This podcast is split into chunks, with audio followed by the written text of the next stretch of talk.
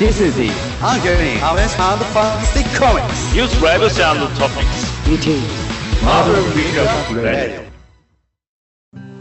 1週間のマーベルの激ドリ気になることをピックアップして話していくマーベルピックアップラジオ第226週目です。さあ、先週はね、申し訳なかったですけども、今週も頑張っていきます。そして、くまるさんです。はい、頑張っていきましょう。ねまあ、いろいろありますよね。新年迎えて。新年度 新年度。あ、新年そうあ新年度。はい、ねそうですね。もうなんか、バタバタしてる。まあ、そう季節の変わり目っていうのもありますね。ねまあまあまあまあ、あの元気に復活したんで、ちゃんとね、今週もお届けしてまいります。ですが、はいなんと来週お休みです。そうですね。ちょっと、来週は来週で、はい。すごいね、ことが、待ってるので、はい。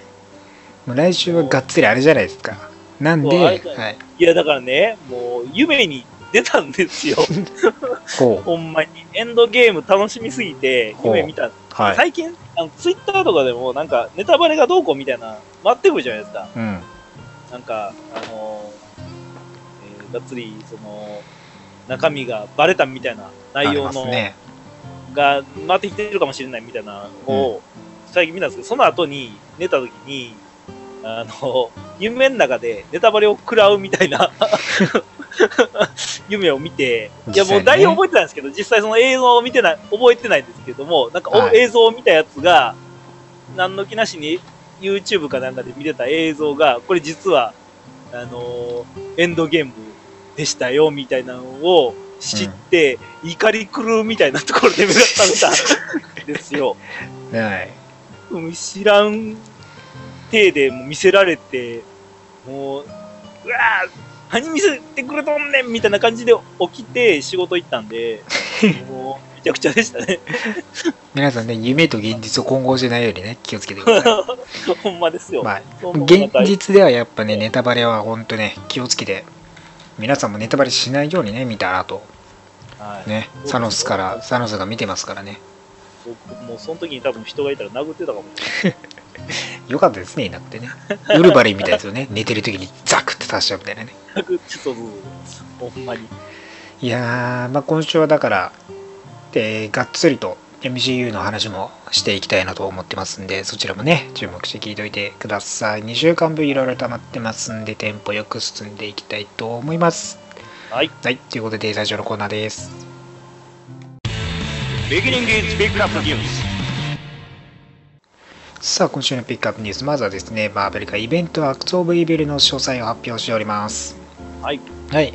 えー、まあ、かつてのね、えー1989年にね、開始されましたアクト・オブ・ベンジェンスの、まあ、30年を祝った、まあ、アクト・オブ・イービルと、ね、名前を変えて、新たなイベントが開始されていくよと。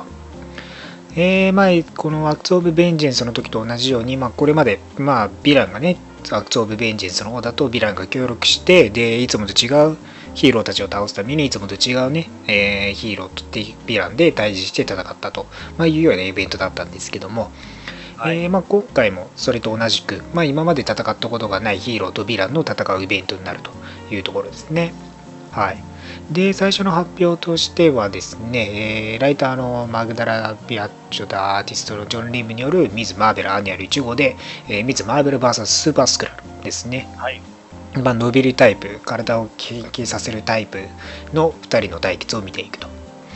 はい、でライターのカーラ・パチェコとアーティストのアダム・ゴーハムによるパニッシャー・アニュアル1号はですね、えーパニッシャー VS ブルード・クイーンですね。まあ、ブルードといえば X メン系のエイリアンですよね。えースーパーヴィランとして知られる、まあ、宇宙エイリアンと、まあ、スペースパニッシャーが戦うようなはいはい。スペースパニッシャーが帰ってくるような形ですよね、ある意味ね。はいえーそしてライターのライアン・キャディとアーティストのシモーネ・ディメオによるですね、ベノム・アニュアル1号ではベノム VS レディ・ヘルベンダーですね。えーまあ、あれですね、あのーアマデウス・チョンとかの時に出てた、えー新たなキャラクターですけど、まあそこら辺とベノムが対峙していくと。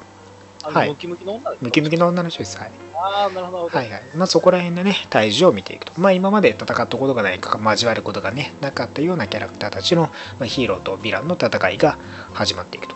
まあ7月より順次発売していって、まあこのアニュアル形式で、はい。まあそれぞれまたがって8月9月もですね順次こういろんなキャラクターたちの、えーアニュアルでアクツ・オブ・イービルが開始されていくという感じなので、まあ、そこら辺も注目して読んでいただければなというところですね。はい。はい。えーそして、ハウス・オブ・ X、パワーズ・オブ・10の詳細を発表しております。はい。はい。えージョナサン・ヒックマンによるハウス・オブ・ X とパワーズ・オブ・10ですけども、まあ、詳細とカバーがね、明らかにされたと。えーまあ、ハウス・オブ・ X はですね、チャールズ・エグゼビア教授が、まあ、彼のマスタープランによって、日陰の存在のミュータントに再び光を与えようとするストーリーですね。まあ、今、ミュータントは、キュアがね、えー開発されて、まあ、ミュータント自自体をね、治療するという形で、まあ、ミュータント能力が消されていったり、まあ、迫害がね、過激なね、一途をたどっている一方で、まあ、チャールズ・エグゼビアが立ち上がって、えーまたね、再びミュータントに光を与えようとするという流れですね。で、パワーズ・オブ・10はですね、まあ、ミュータント種族の過去、現在、未来の秘密を明らかにして、前後のあらゆる X メンストーリーの見方を変えていくというところで、まあ、ミュータント種族に関する、まあ、何か秘密がね、明かされていくというような形になるわけですね。まあ、それによって、過去からも変わるし、現在でも変わるし、未来へのミュータントにね、対する見方も変わっていくよというような形になる。はい。強大な謎が解かれるかもしれない。っていう感じですね。はい。まあそこら辺ね、えージョナサン・ヒークマンがどう描いていくのか、7月より発売予定となっておるんで、注目しといてください。はい。はい。えーそしてマーベルが3つのワンショットで描くポルディガルさんを発表しております。はい。はい。で、まあ、それぞれでね、えーファンタスティック4、ガーディアンズ・ギャラクシー、シルバーサーファーのワンショットで描いていくプロディガル・サンですね。まあ、以前だと、あの、ワカンダ・フォーエバーとか、あの、タイフォイド・フィーバーみたいな感じで、はい、各ね、ワンショットで扱っていたストーリーを、まあ、同じく3部作で描いていくという形ですね。で、最初はライターのピーター・デイビッドとアーティストのフランチェスコ・マンナによって描かれるファンタスティック4プロディガル・サン1号ですね。えーまあ謎の人物プロディカルがですねサベッチランドに到着して、まあ、一部の部族を彼をね神のように崇め始めると。でまあそんな彼らが世界征服をね、えー、企み始めてそれを阻止するのがファンタスティック4になっていくよという感じですね。まあこのプロディガルと呼ばれる謎のねキャラクターがサベッチランドでね、えー神のように崇められてまあファンタスティック4それからガーデムズ・ギャラクシーとか、まあ、宇宙系のシルバーサーファーの方に続いていくっていうような形になると。いうところですね。はい。まあ、こちらも4月に発売予定となってるんで、注目しておいてください。はいはい。えーそして、マーベルがインビジブルウーマンのソロシリーズを発表しております。はい。はいね。えーまあ、ファンタスティック4の一人、インビジブルウーマンのソロシリーズが発表と。えーはいシリーズはライターのマーク・ウェイドとアーティストのマッテア・デイリスによってですね、描かれ、まあ、シールドのスパイミッション時代ありましたよね。それこそタイムランズアウトぐらいの時にですよね。はい。あーまあいろいろとねアベンジャーズとかシールドねなんか入り混じって荒れていた時代ですけどまあその時代のスパイミッション時代の元パートナーに危機が危機がね迫ってきて、まあ、彼を救い出すで彼女を救い出すためにこうスーがね動き出すというところのストーリーですねなかなか数位単体で戦ってる。ねほんまに見ないからね。そうなんですよえーまあ、だから家族とは別のね彼女自身の時間をね新たに掘り下げていくというところでまあ彼女の知られざる過去の秘密についても明かされる旅になっていくというところも予告されているんではい。全5個のミニシリーズなんでねぜひインビジブルウーマン。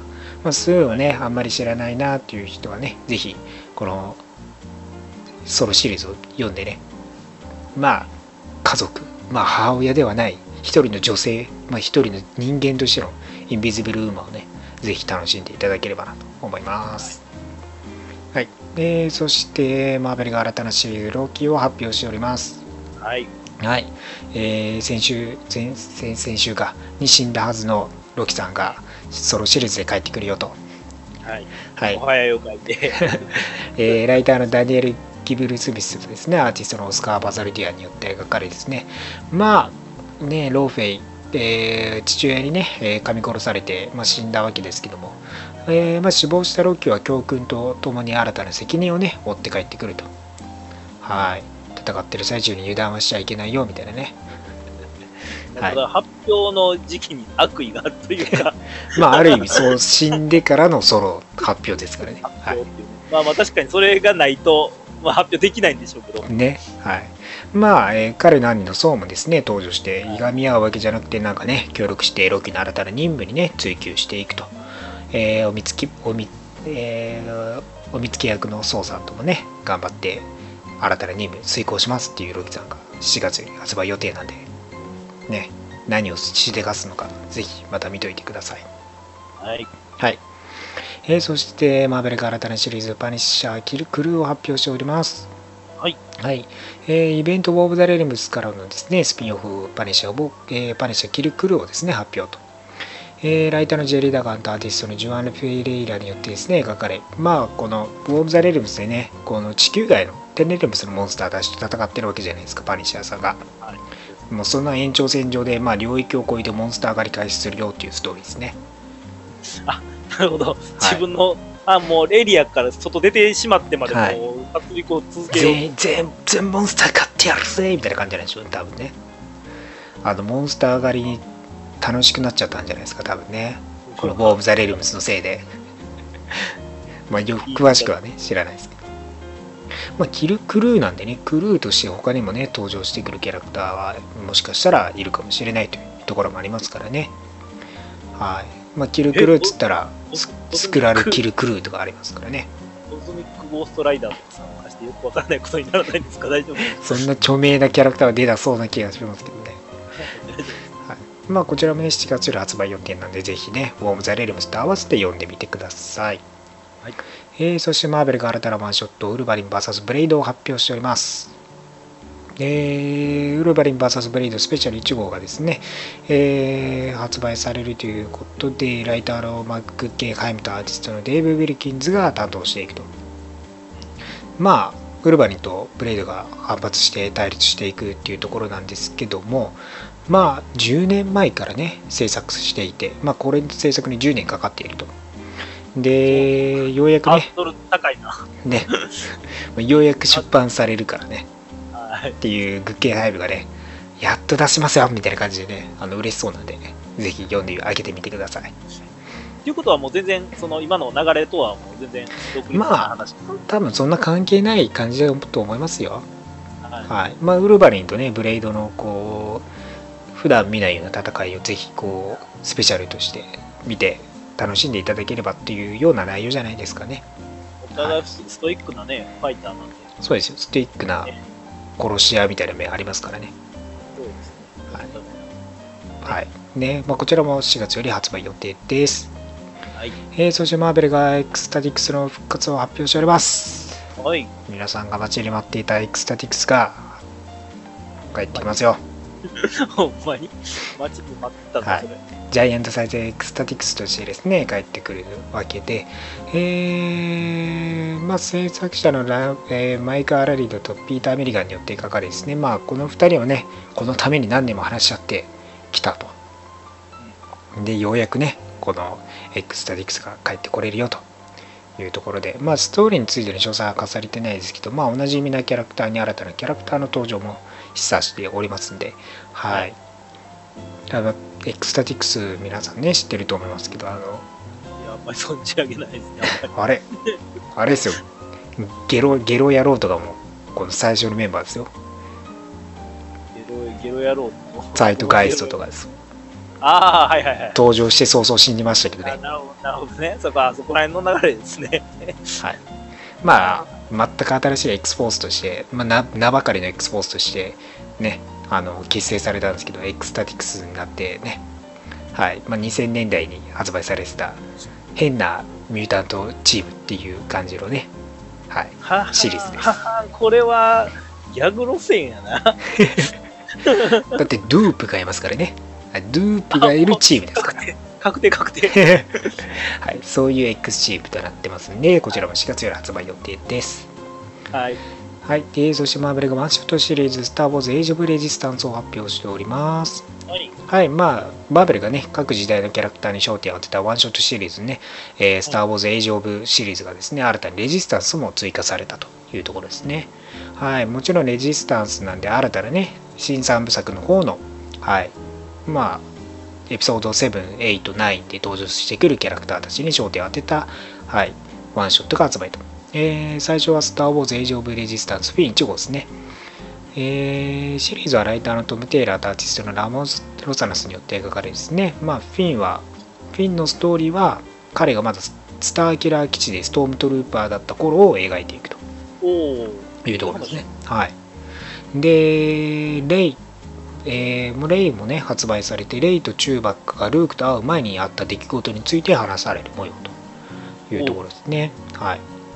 えーキャプテンファザマもですね、発売されて、まあ、キャプテンファザマのキャリアの初期について描いていて、キャラクターの魅力をもう少し掘り下げていくというところですね。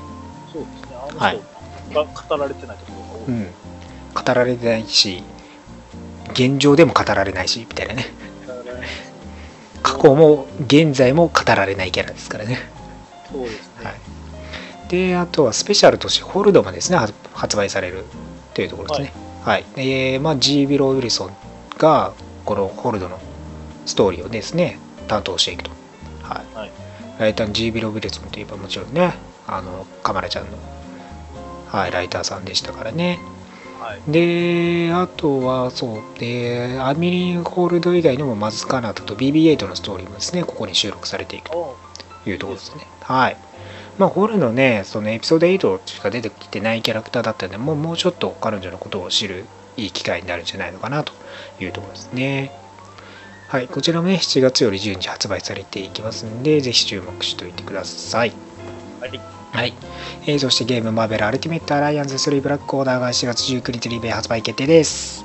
はい。はい。ねはい。ねえいよいよ4月19日にマーベルアルティメットアライアンス3ザ・ブラックオーダーがですね発売というところで、まあ、日本でもそれ前後くらい、まあそれぜまあちょまあ、4月以降とかですかね多分ね発売されていくよう多分なると思うんで、まあ、夏一応発売予定でで日本での発売もね決定はしておりますんでぜひそれまでに Nintendo Switch をですね。はい。スイッチ買わないとダメなんですそうなんです。自分も買わないといけないんでね。はい。だタイタイミング難しいよね、それね。ね。まあ、でもね4月までにはね買ってみんなでね遊んでいきたいなと思ってますんで、はい。まあ、ぜひこちらね、えーウルバにも出ますか、はい。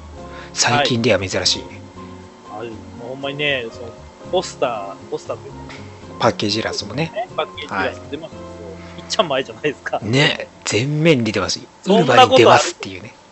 いや、もうほんまに、いや、正直 X メンとアベンジャーズメンバー、つね、そのイラスト描かれたら、後ろに行くんすよ。そう X メン。系はね、まあ、ウルバリン以外は後ろですけどウルバリンがやっぱ前っていうね。そう。やっぱウルバリンね操作できないとねもうねまあブカップの時もね悲しみをねいや、ほんまに。抱いてましたからもう本当ウルバリンだけは操作させてほしいというところで、ねはいまあ、アルティメットアライアンス3では実現するというところで X メンもね、はい。ちゃんと参戦してきますんでこちらねぜひ。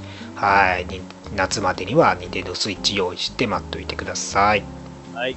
はい、えーそしてディズニープラスでの米国でのサービス開始日が正式発表されております。はい。はい、えー11月12 12日にですね、正式にサービス開始となっておりますというところで、えーサービスは月月額6.99ドルですね。えーまあ、大体800、日本円で820円とかそこそこですかね。になると。まあ、年額で69ドル99なんで、まあ、多少お安く、えーなると。まあ、年年間契約すればね、多少安くなっていくよというような、えーサービスの仕方ですね。はい。よ4つ目になるんですけど、契約するのが。まあ、あの、どれかを切っていくしかないですね。すごい、フィフールー、いや、フールー難しいな。そろそろネットフリックスかな。ねぶっちゃけね、ネトフリが一番こう、マーベル色がね、一気に薄くなっていくんで、ああとは、あと残るのはジェシカ・ジョーンズのみですからね。そこもいつこう配信されるのかまだ来てないので、そこを終わり次第っていう気持ちもね、ありますからね。まあまあ、あの、また眠らしといて、また買いたいときにお金入そうです、れたら、そうです。すそういうぐ、形にはなる。はい、すぐ復活できますから。気軽にね、まあ、やめたり、復活したりね、気軽にやっていただければなと思います。その時々によって。はい。まあ使いそうです。使い、ね、使い分けていただければなと思います。はい。はい、でこのディズニープラスのですねえー正式発表サービス開始がね正式発表されたというところでいろいろと正式化決定がねされてきております、えーこのディズニープラスのねサービス開始とともに、えーオリジナル作品としては「スター・ウォーズ」シリーズからの「マンダロリアン」がサービス開始とともに配信されると。はい。でもちろんマーベル・スタジオ作品もですね言われていた通り正式に、えー決定しておりましてロッキーワンダービジョンファルコンウィンター・ソルジャーとして初配信が決定しております、えーで一番最初に配信予定となっているのが一応ファルコンウィンター・ソルジャーの方になる。はい。というところですね、これがサービス開始から1年以内に配信予定とうん。はい、で、マーベル・スタジオが手掛けるアニメ「What If」シリーズの最初のエピソードがですね、えーペギー・カーターが超人結成を受けて、代わりにスティーブ・ロジャースがハワード・スタークからアーマースーツを受け取ったらを見ることになると。めちゃめちゃ見たいですよね。ねまあ、スティーブがね、超人結成を受けずに、ペギーが超人結成を受け、まあ、はいそのスティーブがアーマースーツをね、ハワードからもらって活動していくというような流れのアニメシリーズとなっておりますから、こちらもね、ちゃんと MCU の、えー設定基準をいくものに書いてっていう風なね、はい、アニメになってますんで、こちらもケビン・ファイがね、監督として手掛けていくものになってますので、ぜひチェックどころというところですね。公式 MCU での What If やですよ。そうなんです。やばいっす。ね。で、一応ね、バラエティからディズニープラスよりジェレミー・レイナー主演の崩壊シリーズも計画中だと報じられてまして、はいえークリント・バートンからケイト・ビショップへバトンを渡す冒険ストーリーを描いていくと。確定なんですかなんか噂っていうところまでしか聞いてなかったんですけど。まあ、まだ確定的ではないんで、ここら辺が、まあ、はい、その3作品プラス、このホークアイも、えー来るのかなというところですね。バトン渡すって確定した場合、結構波紋ありますよね。ね。まあ、その、ぶっちゃけエンドゲーム以降がどうなっていくのかっていうところも踏まえての、えービジョンも多分あると思うんで、まあ、そこら辺もね、もちろんロキワンダービジョン、ファルコンウィンターソルジャー正式決定している中での話もね、どうなっていくのかまだまだ分かりませんので、こちらもね、まあ、日本のサービス開始を一まずはお待ちいただければなと思います。はい。まあ、はい。必ずね、来ると思いますから、まあ、それまではディズニーデラックスとかね、そこら辺のサービスとかも活用しながらね、楽しんでいっていただければなと思います。はい。はい。ということで、今週のピックアップディザー上になります。ございます。NEXT タコマストピックスさあ、今週のクマンの気になるトピックスは何でしょうか？はい。えー、絶賛ね、今、連載中ね、うん。オーザ・レムスあるじゃないですか。はい、ありますね。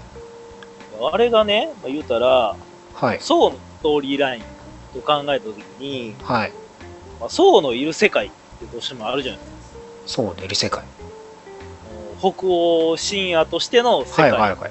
あるじゃないですか。はいまあ、アスガルドがまあ基本ではありますけども、他の世界があって、全部が繋がっててっていうような世界観じゃないですか。はい。っていうのを、ちゃんとみんな、どの世界がっていうのって理解してるんかなっていうところで、僕全然理解できてなかったんですけど、ああ、テンレルムスのそれぞれの、そうですね、レールレルムスの、レルムスが、各レルムスがどういった場所なのかというところですね。そうそう、そういうことはい、はい、はい。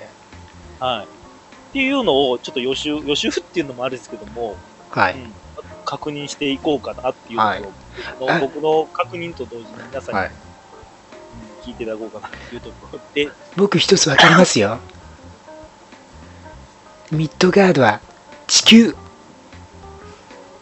まあ、それは当たり前なんであるんですけど、はい。10個あるんですよね。10個ありますね。一応、あの、9、もともとの9レルムス9から実は10個目がありますよっていう流れですね。はい。はい。というので、まあ、うんミッドガルドっていうところの、えー地球そうですねっていうの。と、まあ、それが1個ですね。はい。我々の地球ですね。はい。アスガルドですね。アスガルド。はい。まあ、アスガードももちろんですね。はい。まあ、あの、今はもう、今はなきっていうところにはなりますけれども、まあ、言ったら、えっ、と、オーディンが支配している、えーうんアスガーディアンが住んでいる。ですね。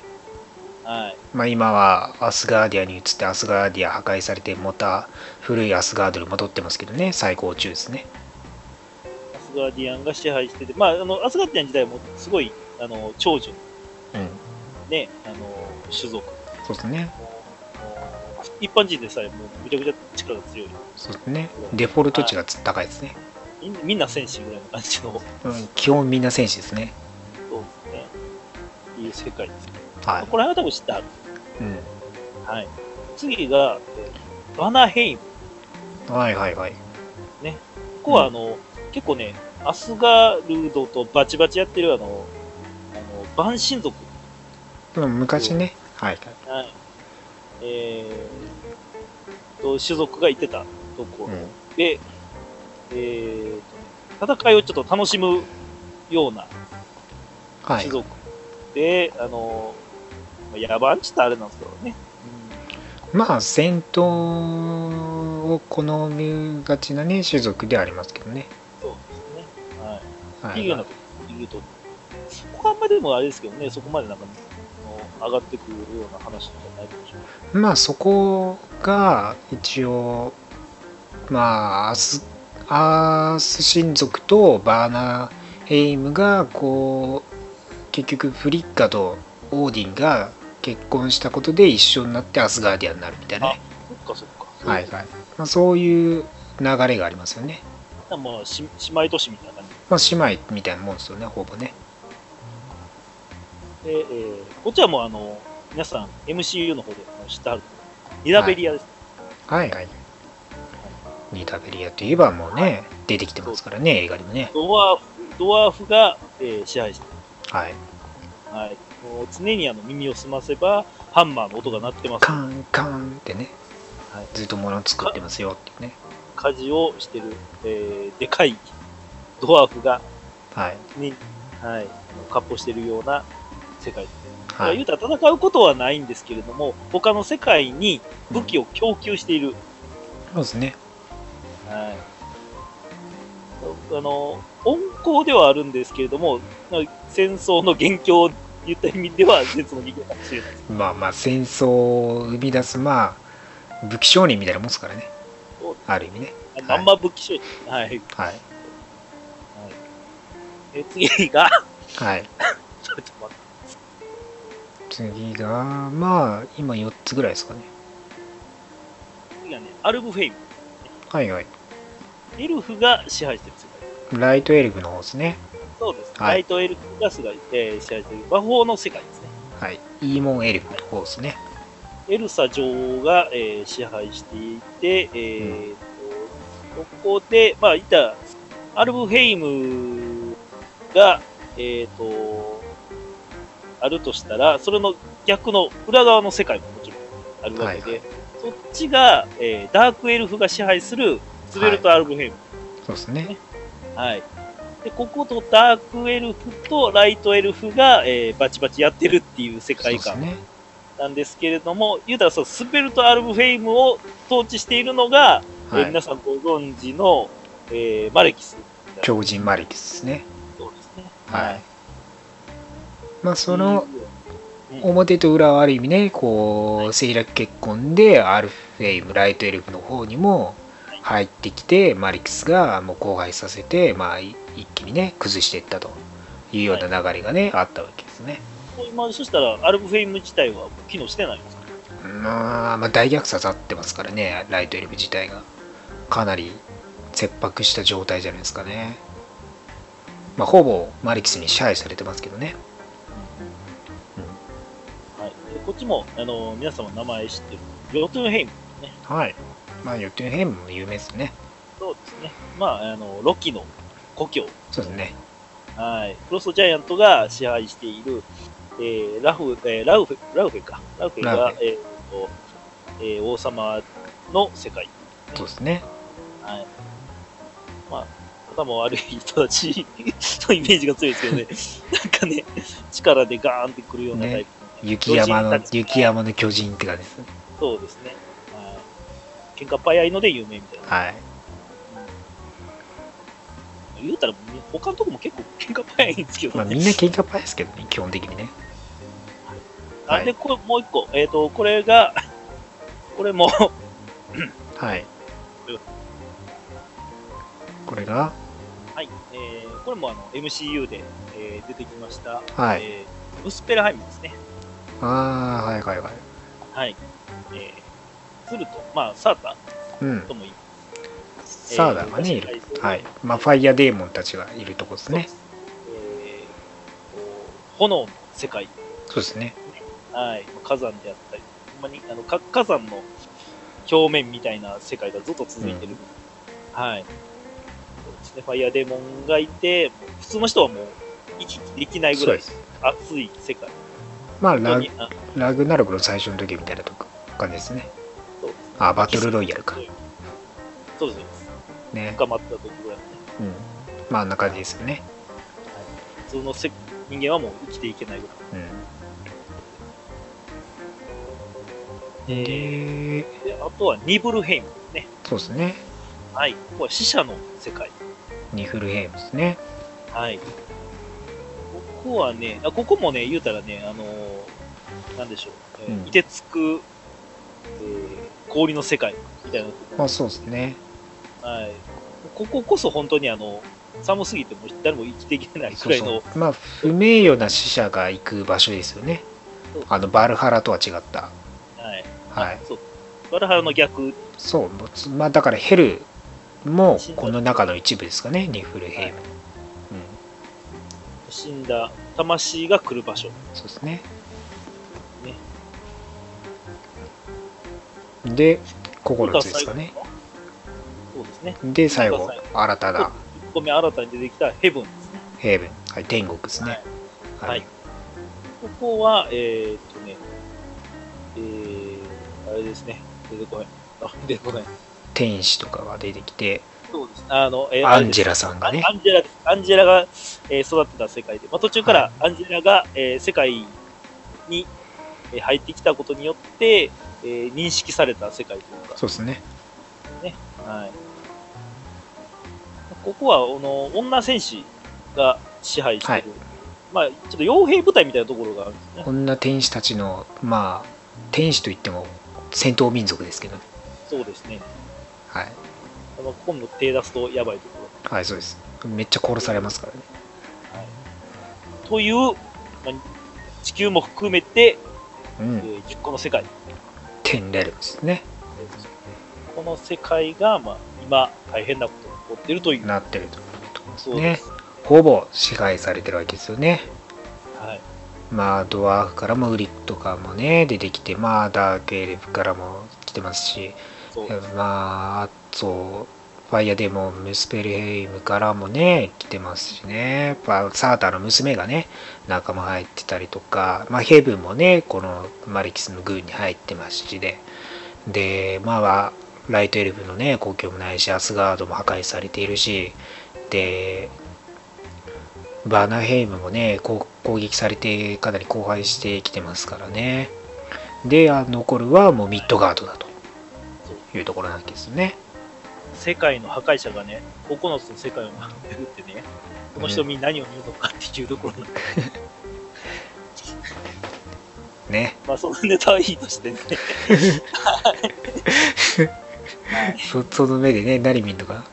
これが言いたかっただけなんですけどね。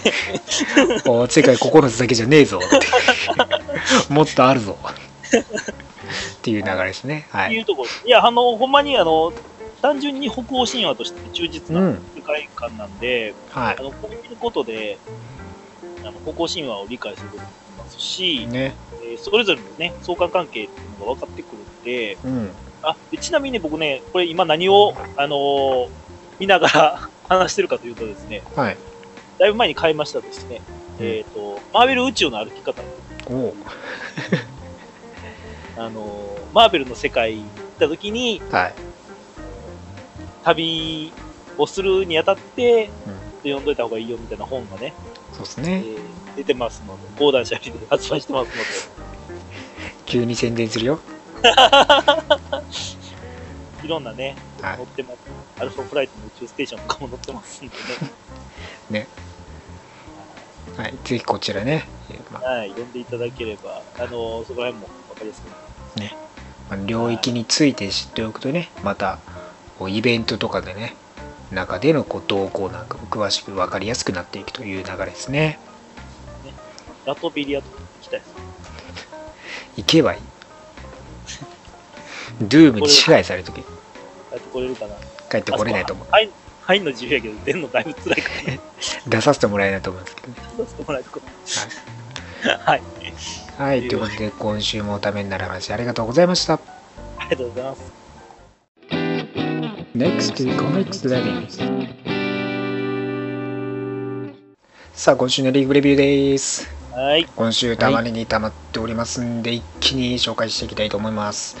えー今週と先週合わせてですね、えー一気にウォーム・ザ・レルムスの方をですね、紹介していきたいと思います。えーまずはウォーム・ザ・レルムス、アスガーディアムズ・ギャラクシー8号ですね、単位となっております。えー先週、えー先々週ですね、えーウォー・オブ・ザ・レルムス1号が開始されまして、で、ミッドガードについにマレキス軍が攻めてきているという状況で、ヒーローたち、そしてアスガーディアンたちが対処していると。はいで、そんなアスガーディアンズ・オブ・ザ・ギャラクシーもですね、一つの旅を終えて戻ってきたわけで、ミッドガードにね、えー復興中のミッドガードに戻ってきたわけですけども、まあそこで、えーみあのあ、アスガードですね、復興中のアスガードにね、戻ってきたわけで、ミッドガードに攻め入れられているというところで、えーまあ、ヘイメダルがですね、えーまあ、彼らをまたミッドガードに送地球にね、送っていくと。で、絶賛戦闘中の、えーマンハッタンに降り立って、まあ、それぞれね、戦っている中、ね、スロックの話が悲しいんですよ。セントラルパークに住むかつてのね、カエルの仲間たちがなんとね、ファイヤーデーモン、ちっちゃいファイヤーデーモンに虐殺されてたんですね。それを目の当たりにするんですよ、湖水辺付近にね、抜いたカエルの死体だらけなわけです最低やな。最低ですよ、もうスロックもお怒りで一撃ですよ、もうね。はい。まあ、そんな中、まあ、あり、まあ、い今のところですね、こうブリュンヒルドでね、えーまあ、バルキリーさんと一体化しているアナベルですけども、まあ、彼女がね、あのー急に召喚されて消えてしまうと。で、まあ、召喚された場所が、なんとバルキリーズ、ね、えー集合場所に、はい、集まってきているというところで、はい、ウォー・オブ・ザ・レルムスでの反撃のためにバルキリーズが今集まっているよという流れですね。はい。で、そんなアスガーディアンズ・ギャラクシー8号ですね、今回からタイインしてきておりますと。で、ジャーニー・イントゥ・ミステリー1号ですね、えーこちらもタイインしていますね。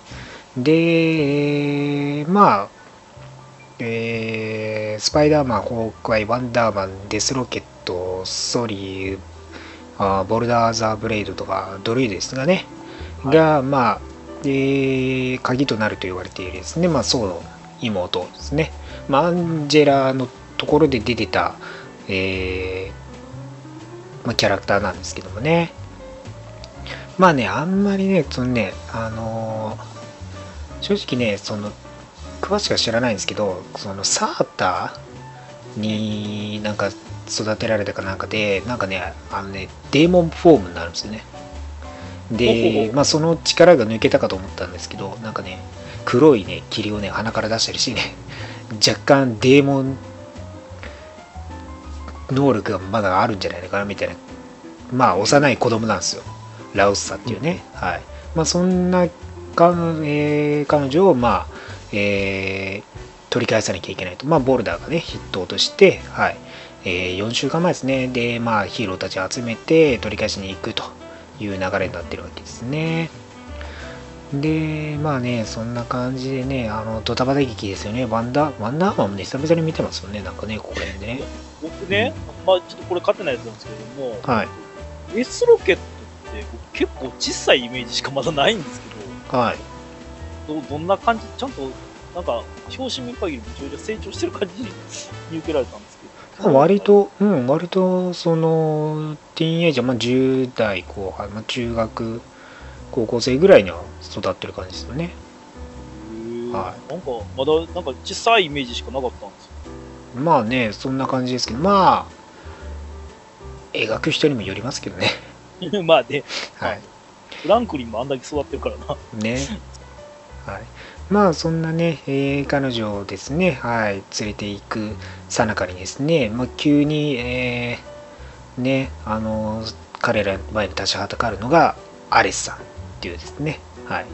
戦闘男アレスアレスさんが帰ってくるよという流れですね。はい。で、えー43号から退院しております。アンビータブルスクレルガールですね。はい。まあねが退院するとは思わなかったですよ、これも正直。これがね、珍しい退院なわけですけども。はい。まあ、ネガティブゾーンなんかに行って、なんかこう、別世界にね、その、ネガティブゾーンとか行って、なんか暴言してるんですよ。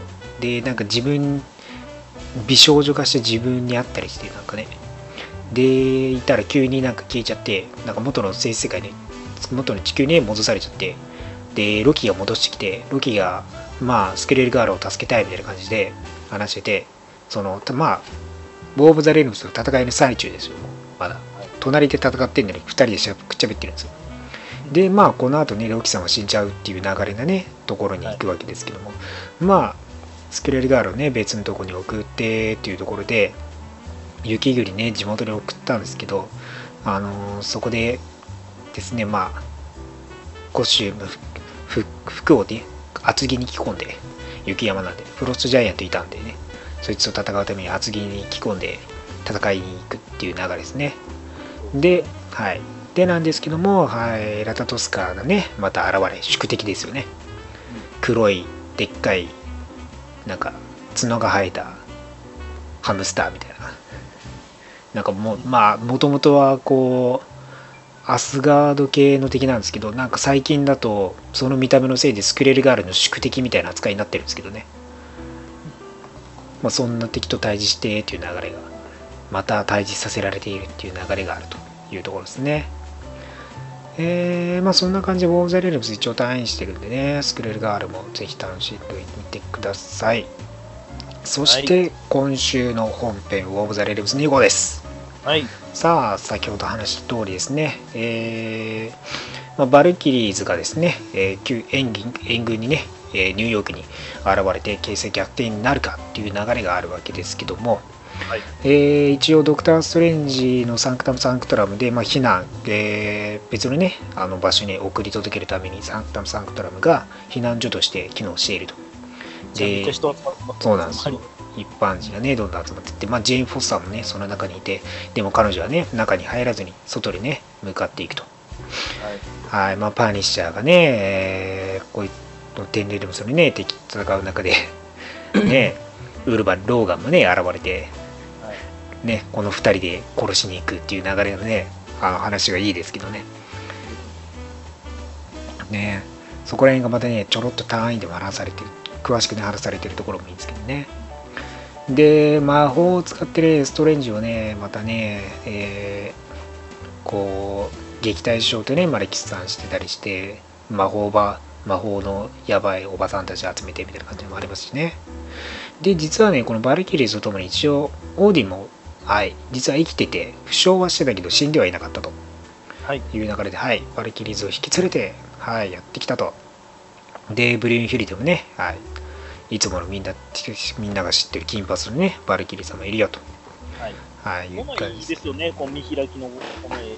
ねいいですよね、神々しい。はいまあ、そうして、まあ、戦ってる中で、まあ、ジェーン・フォスターもね、戦わそのね、生身でね、あのアスカードの剣取って戦い始めるんですよね。はいまあ、彼女、ね、もうがん、がんも多分ね、克服して、髪もね、生え短いながら生えてきてという流れの中で、まだ頑張るんかいっていうぐらいですよ。いやー、この人ほんまに気抜いたら死ぬぐらいの勢いなんですけどね。大丈夫なのかな？まあ、がん多分治療できたんじゃないですかね、この感じだとね。まあ、しかもマイティー・ソーのソーになっていた頃からこの戦いっていう因縁がやっぱあったわけじゃないですかずっと、まあ、だから、はい、彼女と一緒に引けないような立場なんですよね。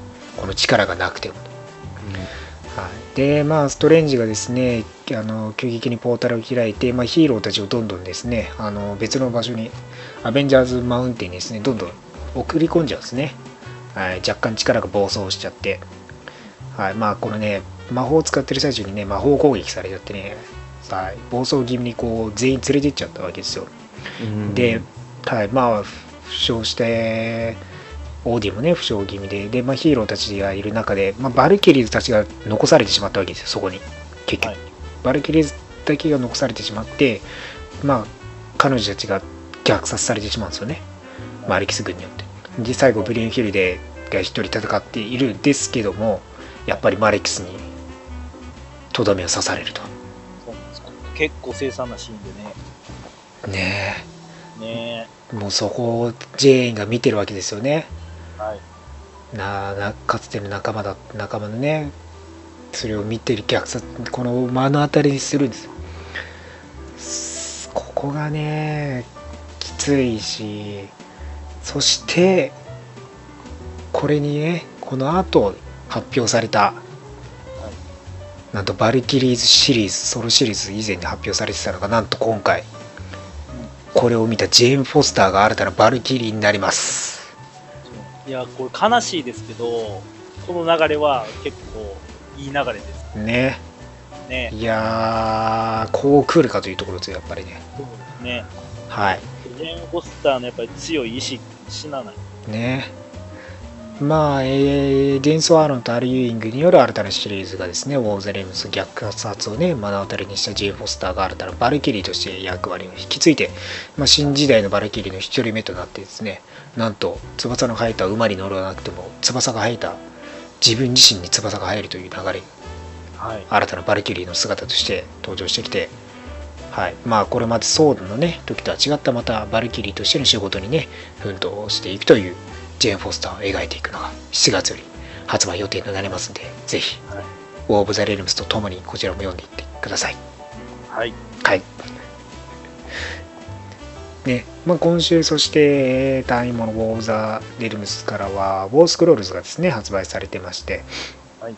はい。まあ、ヒレイメダルのね、えー見見通す力を得たデアデビルさんですけども、まあ、ニューヨークでその力を使ってね、えーまたねアスガーディアン剣を使ってですねフロストジャイアンと戦っていると、まあ、何でも見通せんで相手の内臓とか全部臓器とか弱点をね見抜いて倒せるっていうね感じなんですけどもねはいまあ、そんな感じで、まあ、ニューヨークで戦ってるんですけど、まあ、一方でマリキスによってですねあのうんキングピン市長がね囚われてしまっているとい。いう流れがあり、まあ、どう対処していくのかっていうのもねあったりしますね。じゃあ、かも、切られて。あまあ、あとウォー、えーウォリアーズ3のね話とかもありますしなんか珍しくねクロークダーガーとですね会って協力して戦ってますね。はい。で、そうですね。まあ、あとはそう、ここのローガンがね、あのーマレキス軍対峙して、そしてパニッシャーもね、戦っててっていう、あそこの流れもちゃんと描かれてますしね。はい。あと、ハワーズ・ザ・ダックもちょろっとだけ出てますけどもね。あのー全然役に立たなそうです。ですよね。はいまあ、そこら辺の、はい、逆キャラなんで。まあ、こういう感じにね、あの短編集としても、ウォースクロールズでね、描かれていきますので、ぜひチェックしておいてください。はい。で、ウォーク・ザ・レルムス・ザ・パニッシャー1号がですね、発売されてまして、こちらはなんとですね、まあ、パニッシャーさんがニューヨークにね、テンレルムス、マレキス軍が来て、まあ、銃片手にね、戦っていくんですけど、フロストジャイアント相手には手榴弾足元に投げつけて、車の陰に隠れて車爆破させてっていう感じで戦ってたんですけど怒って一般市民が家族がね乗る車をぶん投げて父親が死亡しちゃうっていう悲しい悲劇があり、ね、父親だけ救い出して病院に送るんですけど。で今度はねなんかファイヤーデーモンがねあの運送中のあの囚人を運送中のね護送車でねあの入ってきてまあ、そこにねパニッシャーさん現れてこのファイヤーデーモン殺すんですよ。何したと思います？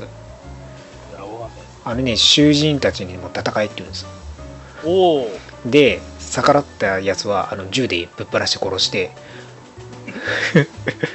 戦戦わねえやつは殺すって感じでフランクラッシュ。俺に俺についてこいって感じであの病院に行ってあの病院を守るためにねあのひ潜んでそうなモンスターが潜んでそうな地下室入っていってます 鬼畜やろうかって感じですけどねいや、すごい。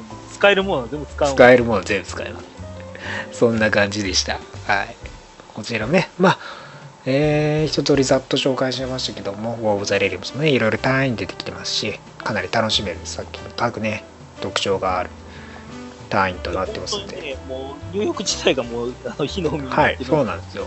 みんながその戦う場所が用意されてるっていうところがはいね。ね。本当に特色がいろいろとあって、いろんな絡みを見れるんで、ぜひこちらもね、いろいろと読んでみていただければなと思います。ファンタジー色強い敵キャラクターなんで、それに対して、ツークライムファイターやったやつがどう戦うのかっていうのは結構見てて面白い。クライムファイターズ、まあ、ストリート系がねどうどうやって戦ってるのかっていうのもね見ものですね。はい。えー、あとは先週とかですとですねあ新病とスパイダーマンが、えー1号で発売されてますね。はい。まあまだ新病とが寄生していた頃のブラックコスチュームスパイダーマンの描かれていないストーリーをはい、描写しているような形ですね。まあですね、あのミステリオ、クインティン・ベックはですね、あの引退しようとしてね、最後でね、あのビデオ録画に励もうとしている時に秘密基地を発見したスパイダーマンさんめっちゃボッコボコにして倒そうとしてるっていうもう俺引退しようと思ってるのにみたいな感じなんですけどね。まあこれね戦い女性がね傷ついちゃって引退しようとしてるのになんか暴走気味にパイダーマン話も聞かずにボッコボコにするっていう流れがあってちょっとやりすぎじゃねっていうところで まあミステリオさんも反撃してきてまあ今後どうなるのかなっていう流れがあるというところですね。はい。まあブラックコスチュームでねまあ過去の話になってるんでぜひねこちら辺もね読んでみてほしいですね。であとは Web of Venom カルト・オブ・カーネージですね。夏のアブソルート・カーネージにえー、つながっていくようなストーリーですけどもまあ今ねこのカーネージシリーズは Web of Venom としてワンショット各ねワンショットやってますけど今回カルト・オブ・カーネージとしてまあカーネージ復活してまあいろいろ暗躍してる中で、まあ、新病棟に寄生されたことがあるキャラクターを狙っていると。うん。はい。でまあミスティナイトがね今調査に出かけていたある町を訪れると、まあ、そこが完全にカーネージによって荒廃させられた、えー町で。でマンウルフことジョン・ジェームソンですね。あのジェイドネ・ジェームソンの息子のマンウルフジョン・ジェームソンも、まあ、狙われてて、まあ、そこでジョンを発見するんですねミスティがね裸になっていた彼を。で、まあ、彼は、まあ、カーネージたちに囚われて、まあ、脱出することができたんだけどみたいな流れの話があり、まあ、この町自体がね、まあ、生き物という生き物が全員殺されててで人は教会に入っていくんですけど、まあ、全員カーネージにね洗脳されているような形ですよね。取り込まれていると。いうような町なわけですよ。でまあこのジョン・ジェームソンもね逃げ出すことに成功したというふうに思っていたんですけども、まあ、ミスティとね彼女がこのね町から出た時にですねその瞳に宿すのはあのカーネージに。洗脳されていた瞳だったというところではい。この町全体のね焼かれているものがぐるぐる巻きのあのカーネージの模様だったというところではいホラーチックに終わってますね。まあウルフさんもどうなってしまうのか。こんな感じで新病棟に寄生したことがある人物は全員カーネージに取り取り込まれてしまうのかね。ぜひ注目しといていただければなと思いますね。はい。で。あとは、デッドマン・ローガン、えー6号ですね。えー一応、簡単に言うと、政治世界でののなやり残しを終えたオールドマン・ローガンさんが向こうに戻ると。もともとのね、自分のいた世界に、ウエストランドに戻っていくというところですね。まあ、政治世界でのスティーブ・ロジャーズと会って、あったりとか、まあ、あと、そうですね、グローブとかもね、仲良かったんでね、はい、そこら辺とも再会してますしね。あと、マリコ、マリコ・ヤシダとかね、はい。ああの、スカーレット・サムライとしてね、一回やり合ってますから、こっちの世界でも、はい。まあ、再び再会して帰るっていう趣旨とか。で、あとね、もう一人、正世界、現代でのローカンともあったりね、はい、して、まあ、やり、こっちでのやり残しを終えて、まあ、いよいよ、まあ、マレーストロね、頭使ってポータル開いてはいジュビリーともねホークアイクリントともねお別れして、はい、ウエストランドに戻っていってこっちのやり残したことを死にむ死がね近い彼が最後のね仕事を追いに行くというところの流れですね。まあ、まだ半分終わっての12号までなんで後半戦ね、はい、は始まって、まあ、どんなね死を迎えるのかデッドマン・ローガンでもね注目して読んでいってください。はい。で、かえー週刊ストーリー、アベンジャーズ・ノーロード・ホームも最終号ですね。はい。はい。まあ、ニュークス、まあ、あニュークスとのね、あの戦いとして、オリンポスの神、闇のね、あの体現者である、まあ、ニュクスとの戦いで、まあ、想像の領域にですね、彼彼女が入っていって、まあ、この世界を作り変えようとしていると。で、そこにビジョンもね、あの投下して、無理やり入り込んでいったと。で、まあ、この2人の戦いになるんですけども、まあ、想像力を駆使して新たなクリエイティブっていう面でのね、戦いになるんですね。まあ、ビジョンをね、なんとね、このね、ミックスに対してヒーローたちをですね、ね、コミックでのヒーローたちを描き出して、どんどんどんどん投入していくんですよ。このコミック、ね、マーベル世界、このクリエイティブで勝るものはないって感じでね、あの、ボッコボコにしてですね、最後、あの、一番面白いのがですね、ニュックスに腹パンシーハルクさんに決められて、うーっていう顔してるのが、もうかわいそうでしょうがないですね。痛いな。でうわってなってねあのキャプテンアメリカ1号のねあのキャプテンがねヒトラーヒトラーパンチもね炸裂しましはいはいはい。それは面白いですね。た、はい、最後はもちろんマーベルコミックスの表紙ヒューマントーチの炎で焼き殺すと はいいうところではいこっちにね帰ってきて解決予約しましたよっていう流れですねオリジナルヒューマン。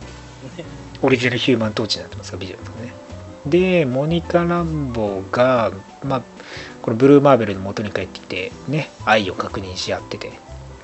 で、まあ、ハルク、まあ、ブルース・パーダーがね、えーミシガンの高速道路を一人上半身裸で歩いていくと。はい。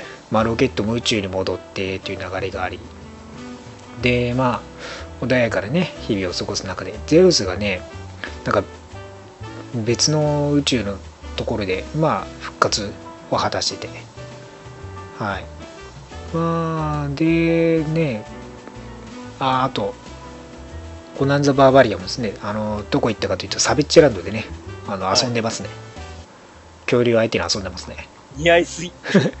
サベッチャラの恐竜相手になんかいろいろとあの狩りをして楽しみます。はいはい、で、ボイジャーもね、あの戻ってきたと思ったら、チャレンジャーが解放されてて、チャレンジャー消えてるっていう感じで終わってますね。はい。当たり前ですよね。だいぶ留守にしましたからね。そうですね。チャレンジャーを掘り出して。で、なんとですね、あの、カーキュリーさんがお。うハーキュリーさんが、まあ、宇宙にいるのはいいんですけど、まあ、そこでねあのクリーの若いノバの一人をね助けるんですよ。はい。はい。クリー人のノバを一人助けてで助けたその養子がですね あの未だかつてないことなんかキラキラキラキラしたというかなんかすがすがしい綺麗な顔した未だかつて見たことがないコスチュームなんであのぜひこのために読んでください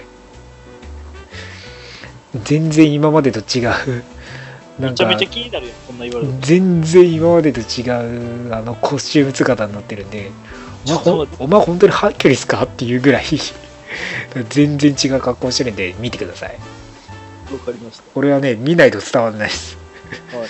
お前本当にハーキュリスかって思うと思って。はい。ぜひこちらもね読んで。まあ一応あのハーキュリスは帰ってくるってあの書かれてますからいつ帰ってくるのかは知らないですけど。ハーキュリスバージョン3.1らしいですからね。いまだ3.1未だかつてない姿のハーキュリスさん、はい。はぜひ見てください。はい。えそしてまだありますスパイダーマンライフストーリー2号ですね。あのーこちらすごい悲しいです。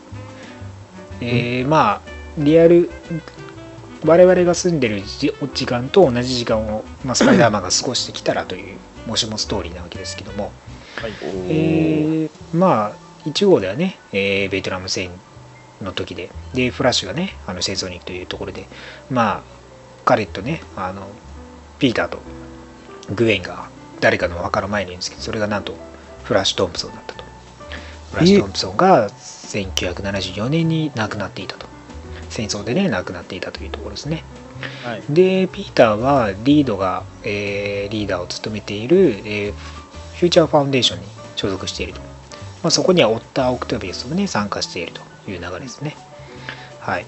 でまあそんな同僚という中で、まあ、ハリーがですね、まあ、ノーマンをね捕まってて、まあ、ハリーをね飲んだくれというかまあ自暴自棄な感じになっちゃってるわけですよ。でグエンがなんとね妻なんですピーターのはい、2人結婚しててでグエンは、まあ、ジャッカルねあのあーねあのやつの元にまあマイルス・ボアーレンのね元にまあ研究しているわけですよね。はい。スクリプロジェネシスっていうね、はい、研究所でいるわけですよ。で、まあ、グエンのことがね好きなわけじゃないですか。このねウォーレンね。はい、で、はい、まあわかるじゃないですか。やってること。うん。まあねありますよね。でまあハリーとね MJ はね付き合ってるんですよね。あのいつぞやの聖世界と同じような感じですけど。まあでもハリー飲んだくれてて、まあ、ピーターともちょっと疎遠気味で、まあ MJ もねあんまりそのよく思ってないハリーがねこういう状態なのにピーターはねっていうところでまあ結構お怒り気味なわけですよね。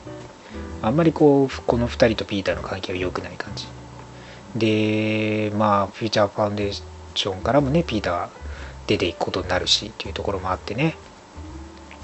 でスパイダーマンとして活動する中でまあそのブラックゴブリンとしてですねまああの、まあ、ハリーがねなってるわけですけどそこでこのウォーレをね、えー攻撃してきてて、まあ、そこにスパイダーマン介入してきてですよね。でなんとねこのウォーレンねもちろんねあのクローンを作っていたということがバレてはい。しかもグエンとうん。あとノーマンですねとピーターのクローンを作っていたと。まあ一人はですねあのーまあ一人っていうかまあこのブラックゴブリンがですねこのクローンを破壊爆弾でね爆破してしまってで、まあ、ノーマンとグエンが死んでしまうんですよはい。はい、で、まあ、ピーターのクローンだけ生き残ると。で、まあ、それがね、あのーベン・パーカーになるわけですけどね。で、なんと、衝撃の事実が発見する。ここにいたグエン、実はクローンではなく、本物のグエンだった。いいで、ピーターと一緒にいた妻こそがクローンだった。え？え？やばー。という最悪な事実が明かされるんです。ー、でクロンスターが？最悪です。で、まあ、え？ハリーと MJ も別れちゃってで、えーベン・パーカーと、まあ、このクローンのねグエンは2人で旅に出てっていうところですね、で失意のピーターのもとにね「ヘイタイガー」っつって MJ がやってきてはい2人でね抱きしめ合って終わるというところで次の3号にですね1980年代に突入していくという流れですね。結構胸くそですね。ー、あうんのあの最悪です。なんすか？あのちょっと感想だけはい。思ったこと言っていいですか？はい。サムライビー？ね、最最悪ですけどまあでもねこのライフストーリーまた10年後っていうところで、まあ、な今回70年代でしたけど80年代にね、えーどうピーターの状況が変わっているのかっていうところもね踏まえながら、えーこの2000年代に向けてのねストーリー展開まあおじいちゃんになるピーターどうなっていくのかなというところもねみ読んでいっていただければなと思いますピーターは幸せになれないんですよね。もしかしたらおじいちゃんぐらいには幸せになってるかもしれないですねはああ、それはそうなってほしい。いそしうんはい。そして最後、アンキャニー X メン16号です。はい。今回としてはですね、まあ、えー一応ブラザーフットとの戦いになると。で、今回のブラザーフット、マグニートが率いてて、まあ、えージャガーノートがアバランチとか、ヒューえーなんだっけ、あパイロだとかね、えーいるわけですけど実はこのマグニートさんジョセフで本物のマグニートじゃないと、まあ、殺した、えー殺したじゃないジャガーノートもねお怒りで騙しやがったなっつってね。はいまあこのジョセフジョセフにね、えー逆らってあのマグニートのクローンですね。はい。で、まあ、彼に逆らってっていう感じでね、はい。まあ、ジョセフなんかね何者かに殺されるんですよ。それを暗殺したのがなんとあのえー、ベあのサイロックベッティと体を入れ替えられていたあのクワノンですね。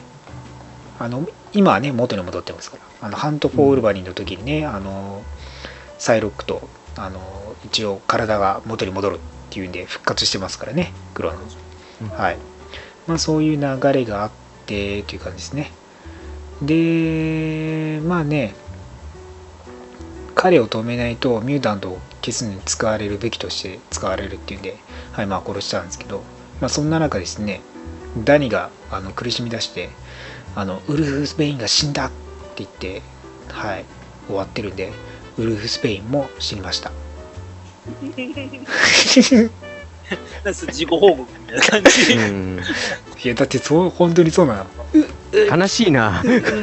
死にましたと言ったので死にましたっていう流れが多いだって本当そうなんだもんまあまあ。なんなんだこれ。急にまあウルフズ・ベインがねそのねチームをはんね一旦離れるっていう感じに、ね、なったんですけどダニーが苦しみ出して「ウルフズ・ベインが死んだ!」って言ったんで死にました。はい。残念ながら。というアンケニー X マン、まあ、X メンミュータントをね、えー取り囲む今の環境かなり大変な状況となっておりますんでそちらもね読んでパワーズ・オブ X とか、えーパワーズ・オブ10かハウス・オブ X とかパワーズ・オブ10とかの方にねぜひ注目していっていただければなと思います。はいまあ、X メンも大変です。はい。まあ、そんな感じですね。えー今週、先週分と一気に話していきましたけども、まあ、いろいろとコミック出てますんで、ぜひチェックしてください。はいえーまあ、来週もね、いろいろと出てきますし、あとはサノス1号とかもね、発売されまして、ガモーラのね、幼い頃とサノスとの関係を描いていったりしますんで、ウォー・ザ・レルムスのタイもどんどん出てきますんで、そちらもチェックしておいてください。はい。はい。ということで、今週のレイフレビューは以上になります。Sorry, troubles all this week. 今週の話題は映画「アベンジャーズ・エンドゲーム超総予復習」です。はいはい。はい。先週お休みしましたんで、一気にいろいろと振り返っていかなければならない、そして予習復習もしていかなければならないというところで、映画エンドゲームいよいよ来週7月26日に公開予定となっておりますけども、皆さん準備の方はよろしいでしょうか？フルプ震えながらね待ってますけど僕らみんなあれですかあまあルデス君はあれですけどあの3人で東京で見ますっていう約束にはい。うんなってますんで。はい。はいまあそれに向けて一応11年という長い歴史があってまあその良し悪しは別としても、まあ、この2008年リアルタイムで映画館で見始めた身としては本当にまあ春からですけどね実際日本では先は。まあ、そういう意味では11年間もこう楽しんで過ごしてこれたのが本当に良かったなっていうところがあり、まあ、これだけ長い時間かけてようやくサムスにたどり着くのかっていう感慨深いのが去年あったんですけどさらにそこから大どんでん返しやらがあって、まあ、集大成として今年そして来週のエンドゲームにつながっていくという流れですよね。はい。まあ、そう考えると感慨深いわけですけどもまあこの、えーエンドゲームまでの22作品ですか、はい。えーというところでなんと今回全部振り返ります。ということで全部一気に振り返っていくというところで、一つの作品では12分で紹介していきたいと思いますけどもね、はい。振り返っていきたいと思いますけども。はいというところでまず2008年第1弾アイアンマンですね。はい。はい。まあアイアンマンでトニー・スタークとしてロバート・ダジュロバート・ダウニー・ジュニアがね、はよく紆余曲折あって、まあ、主演として輝いて、えー全てはここから始まったと呼ばれている。まあ皆さんご存知の通りのアイアンマンですけども、はい。まあアークリアクターがねこの映画から始まって、まあ、コミックに逆輸入する形になったんですよこれ実はあそうなんですね。アークリアクターってここが始まるんですね。アークリアクター時代は、はい、映画さ映画の設定として、はい、出始めてて、コミックの方では逆輸入という形ですよね。まあ、ピースメーカーみたいな感じだったんでね、もともとが。ああ、そうです。はい。で、まあ、そういういろいろな設定も、まあ、画期的なね、設定とかも踏まえながらのアイアンマンが公開されて、まあ、現代的にアレンジされたというところがありますよね。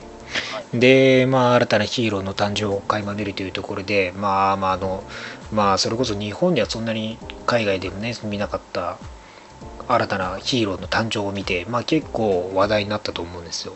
その当時としてもそ。して、ここは成功してなかったら続いてないですね。はい。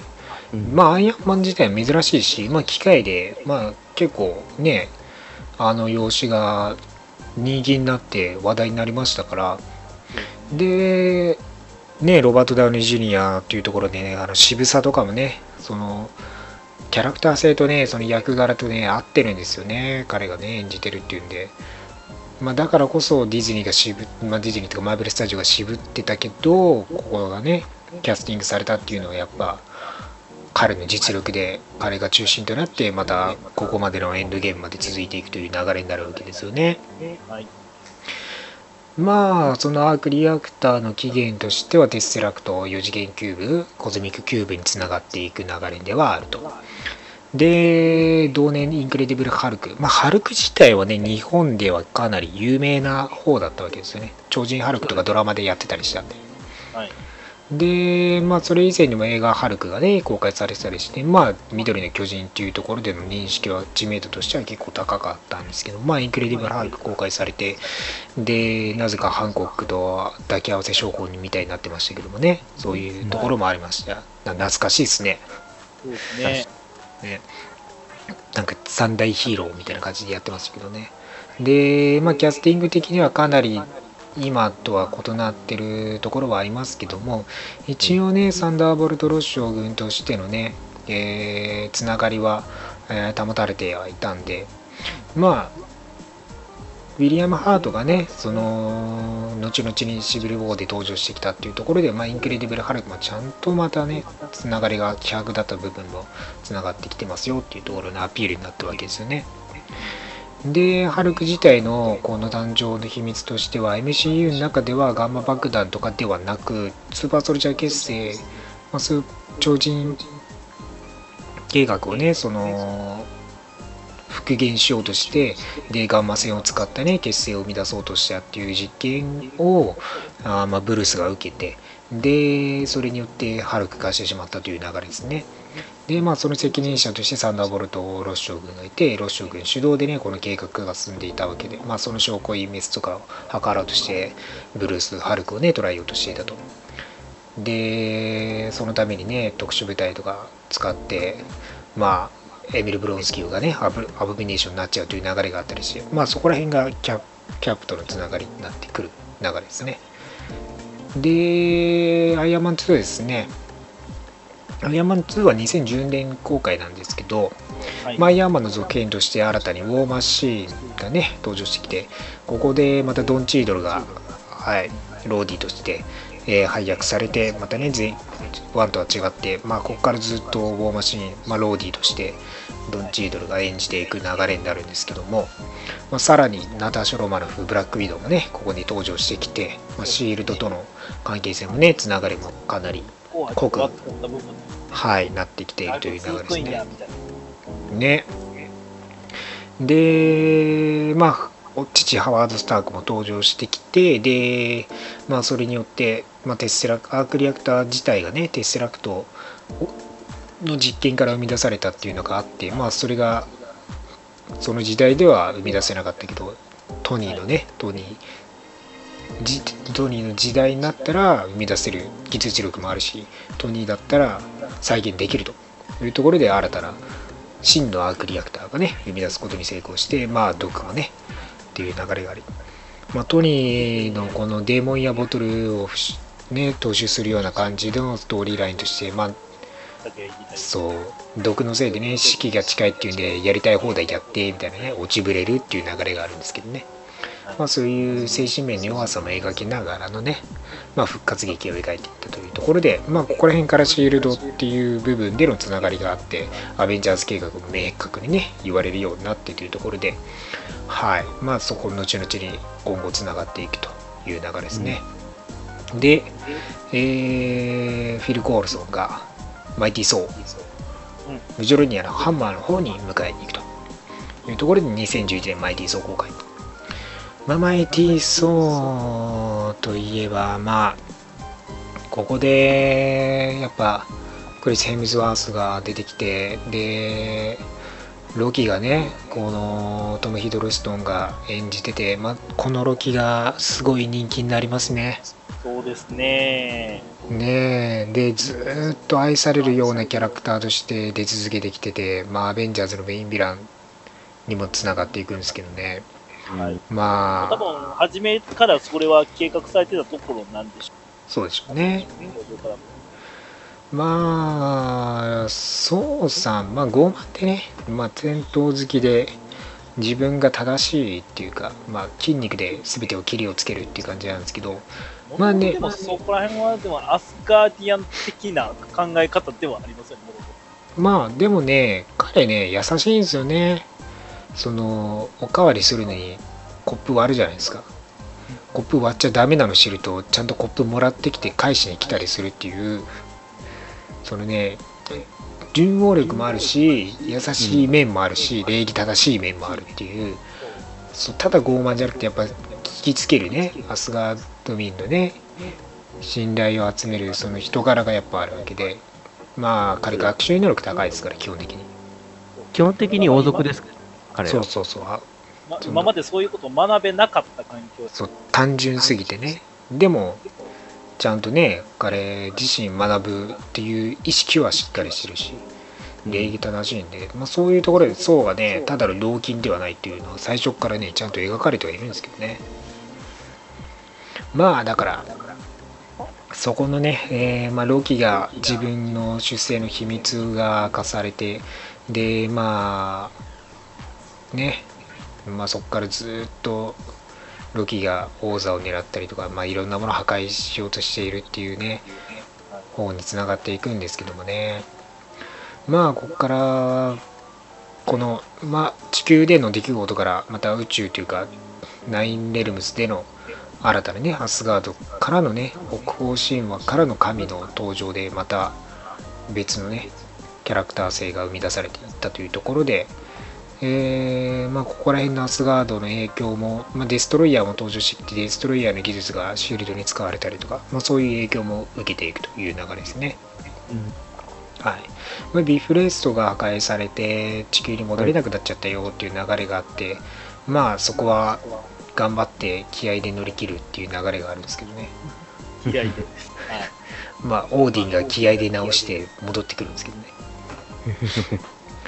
で、えー2011年ですね、えーキャプテンアメリカ・ザ・ファースト・アベンジャーですね。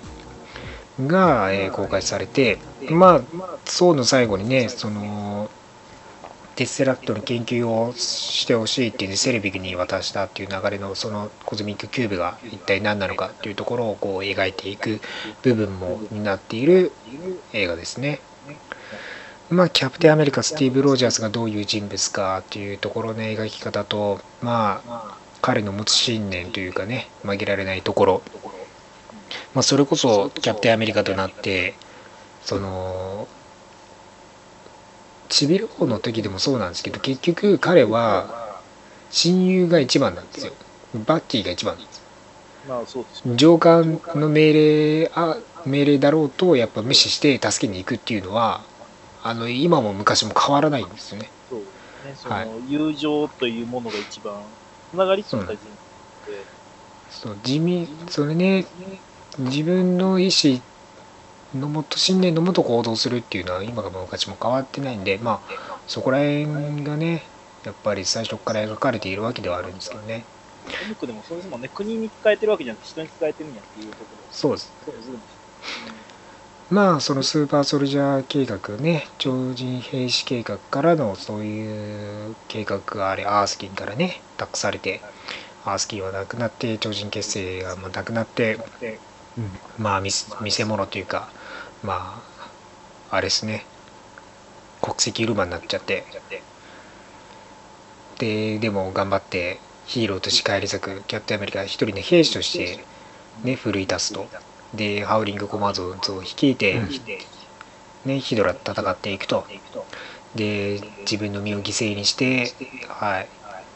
そのアメリカをね守ってペギーとも別れてしまうと、まあ、コズミックキューブはレッドスカルが使ってる中でどっかに飛ばされてそのまま海に落ちていったわけですけどもまあスティーブ・ロジャースを探しに来た、えーハワードによってねコズミックキューブが回収されてまあ後々現代において、えー70年後とかですよね氷漬けになった飛行機の中からスティーブ・ロジャースが発見されて彼が蘇生されるという流れがあるわけですね。まあそっからのアベンジャーズに直接つながるわけですよね。2012年アベンジャーズ、これがフェーズ1の終わりですね。集大成というところで、これね、まあ、前にも言ったんですけど、はい。まあ、2008年から始まってアベンジャーズにつながっていきますよっていうのは、えーまあ、アイアンマン公開してアイアンマン2頃からですかね。はいまあ、もともとアベンジャーズにつなげるっていうのはあったんですけど、明確にこうアベンジャーズを制作するっていうのが決まって、まあ、歓喜してたんですよ。はいま。あ、当時正直ね、どれくらいの人がどう思ってたのか正直、まあ、わかんないんですけど、自分としてはすごい盛り上がってて、もうね、どうにかして試写を見に行くと思って、どうにかして試写で見に行ったんですよ、アベンジャーズ。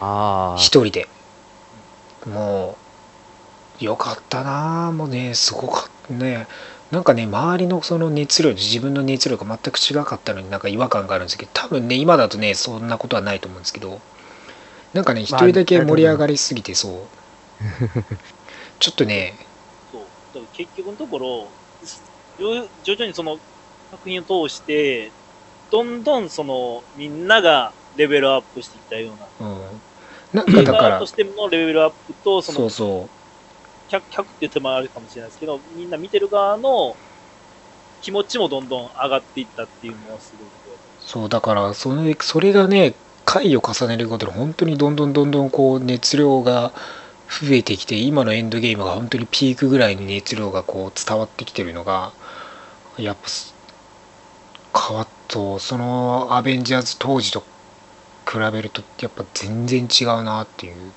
だからもう、アベンジャーズ公開する前、アベンジャーズやるよっていうのももちろん知ってたけども、うんその、なんまたほわっとしたっていうか、なんかアベンジャーズやったからどうなるっていうのは、全然明確に分かってなかっそうですねうんた。あとの、その、やっぱ、震えたもんね、正直ね。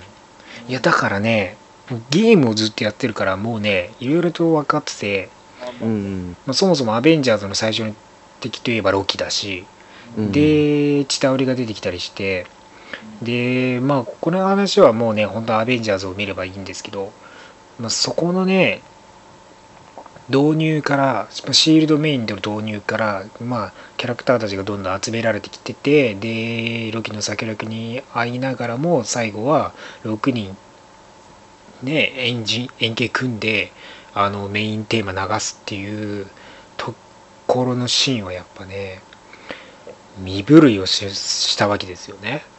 もう、もう、あの、カメラワークで、のそうですチンクってぐるっと回るとこのシーンは、そうです何見ても鳥肌立つし。あれが本当にアベンジャーズの始まりなんだなっていうところですよね。そううだから、見てる側もやっぱ本気になれたのそこからかもしれない、もしかして。ん、なんかねそのシリーズとして見るっていうところの意識としてがねいやー、まあだからそういう意味ではからアベンジャーズっていう名前と影響がどんどんどんどん波及。まあこの世界観の中でもそうですし現実世界でもそうなんですけどアベンジャーズっていう意味するところのなんか拡大されていくこう、知られていく流れがやっぱすごい夢見心地ですよね今でもね。ね、僕らが知ってることが、どんどんそう、みん当たり前になそうっていくっていうのは、いろんな人が知っていくっていうのがね。まあ、ここでも、まあ、ロキのセプターが登場したりして、インフィニティストーンがど徐々に徐々に消すね、現れる中で、で、最後に例のサノスさんが登場してきて、サノスサノスに歓喜しすぎて、発狂しそうになったのは、あれですよもう本当に、みんな思ったでしょうけど、あれ見た瞬間は正直本当にねあれから6年ですよ。うん。ようやくそれが身をなしたというか、そう。6年経ってようやく来るっていうかあれ6年しかまだ経ってないのかって感じなんですよね。もう10年以上経ってる気がしたんですけど。ほんまにそれ、そう。ん。待たされる側としては。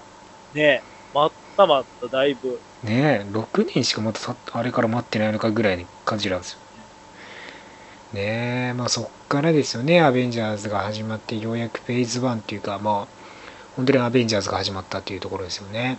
はい。で、フェイズ2にアイアンマン3ですね。はい。2013年公開というところで、えーまあ、トニー・スタークの、まあ、アイアンマンでのソロシリーズ最後になるわけですけども、はい。まあ完結編として、まあ、トニーのね、えーこれまでの過去にやってきてしまったね、えー罪というかそういう部分が明るみになってきてここのい今にね影響していくと。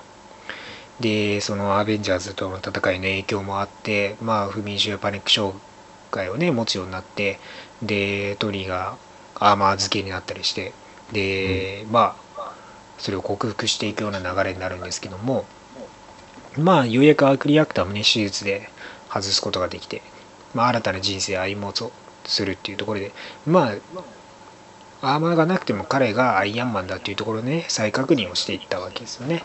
うん。そうですね。そうでここからまたアーマーのバリエーションもねかなりどんどんどんどん飛躍変え変わっていくんですよね。あの3のせいでフィギュアが大変なことになってるんですよ。ねそうそうそうアイアンマンのね。いや、まあまあ、ね。ただ塗り替えただけのボーバシーンことアイアンパトリオットとかも出てますしね。ああ、まあ、ちょいちょい装備変えてるみたいですけど。まあ、トニーが変えてくれてるんでしょうからね新しいよねマーク2になったりしてますけどただ色塗り替えただけじゃんって突っ込まれてますけどねアイアンパトリオットは。ね、で、仮面出演でもね、ブルース・バナーが登場してきたりして、まあ、これまで以上にもいろんなキャラクターのね、仮面出演がしてきている流れなわけですよね。まあ、このアイアンレギオンっていう形で、まあ、あのー無人でもアーマーが操作できるっていうところがあって、まあ、それが後々のエイジ・オブ・ウルトロンにもつながっていくという形ですね。はいうん。で、マイティ・ソーはダークワールドではマレキスね、登場してきてというところで、まあ、えーエーテルですね、リアリティストーンが実は使われていたというところで、そこら辺が登場してきて、オーディンの父、ボーの時代にね、遡っていくと。まあ、その戦いの影響が出始めてて、っていうね。まあ、ナインレルムズがね、直列になるっていうんで、そこで、えーまあ、その、レルムズ間でのね、移動が不安定になってどんどんどんどんねあのいろんな戦い方ができるようになってますけどまあマレキスとの対峙としてロキが死亡した、まあ、2 3度目ぐらいですか。ロキシロキシロキが死んだ間、まあ、2回ぐらいかまだ。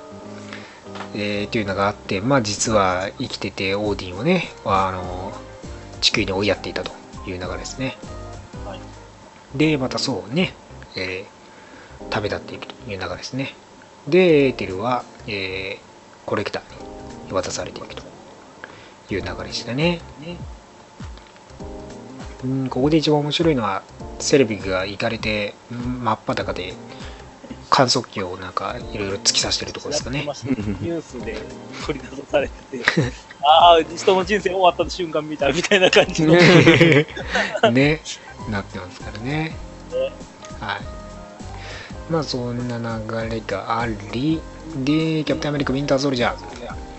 えーキャップの2作目ではバッキー・バーンズ死亡したと思われていたバッキーさんが実は生きてウィンター・ソルジャーにさせられていたと。まあキャップがね救い出した時にアーニム・ゾラに改造されててウィンターソルジャーになってしまったみたいな感じでまあブラックビドウねアベンジャーズからの仲間のブラックビドウと任務をね遂行する中で新たなね仲間ファルコンもサム・ウィルソンもここから登場してくると。僕一番ね、ウィンソルが一番好きなんですよ。おーアクションもいいっすね。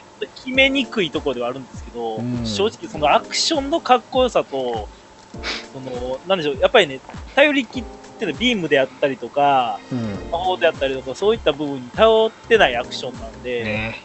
まあ、金属とぶつかる、蹴る、殴るっていうところのかっこよさがめっちゃあるんで、で、最後もちょっとね、哀愁漂うじゃないですか、最後終わり方が。うん。ちゃんと、その、和解せずに終わってる感っていうか、ね。まあシールドもここで崩壊しててっていうところもありますしね。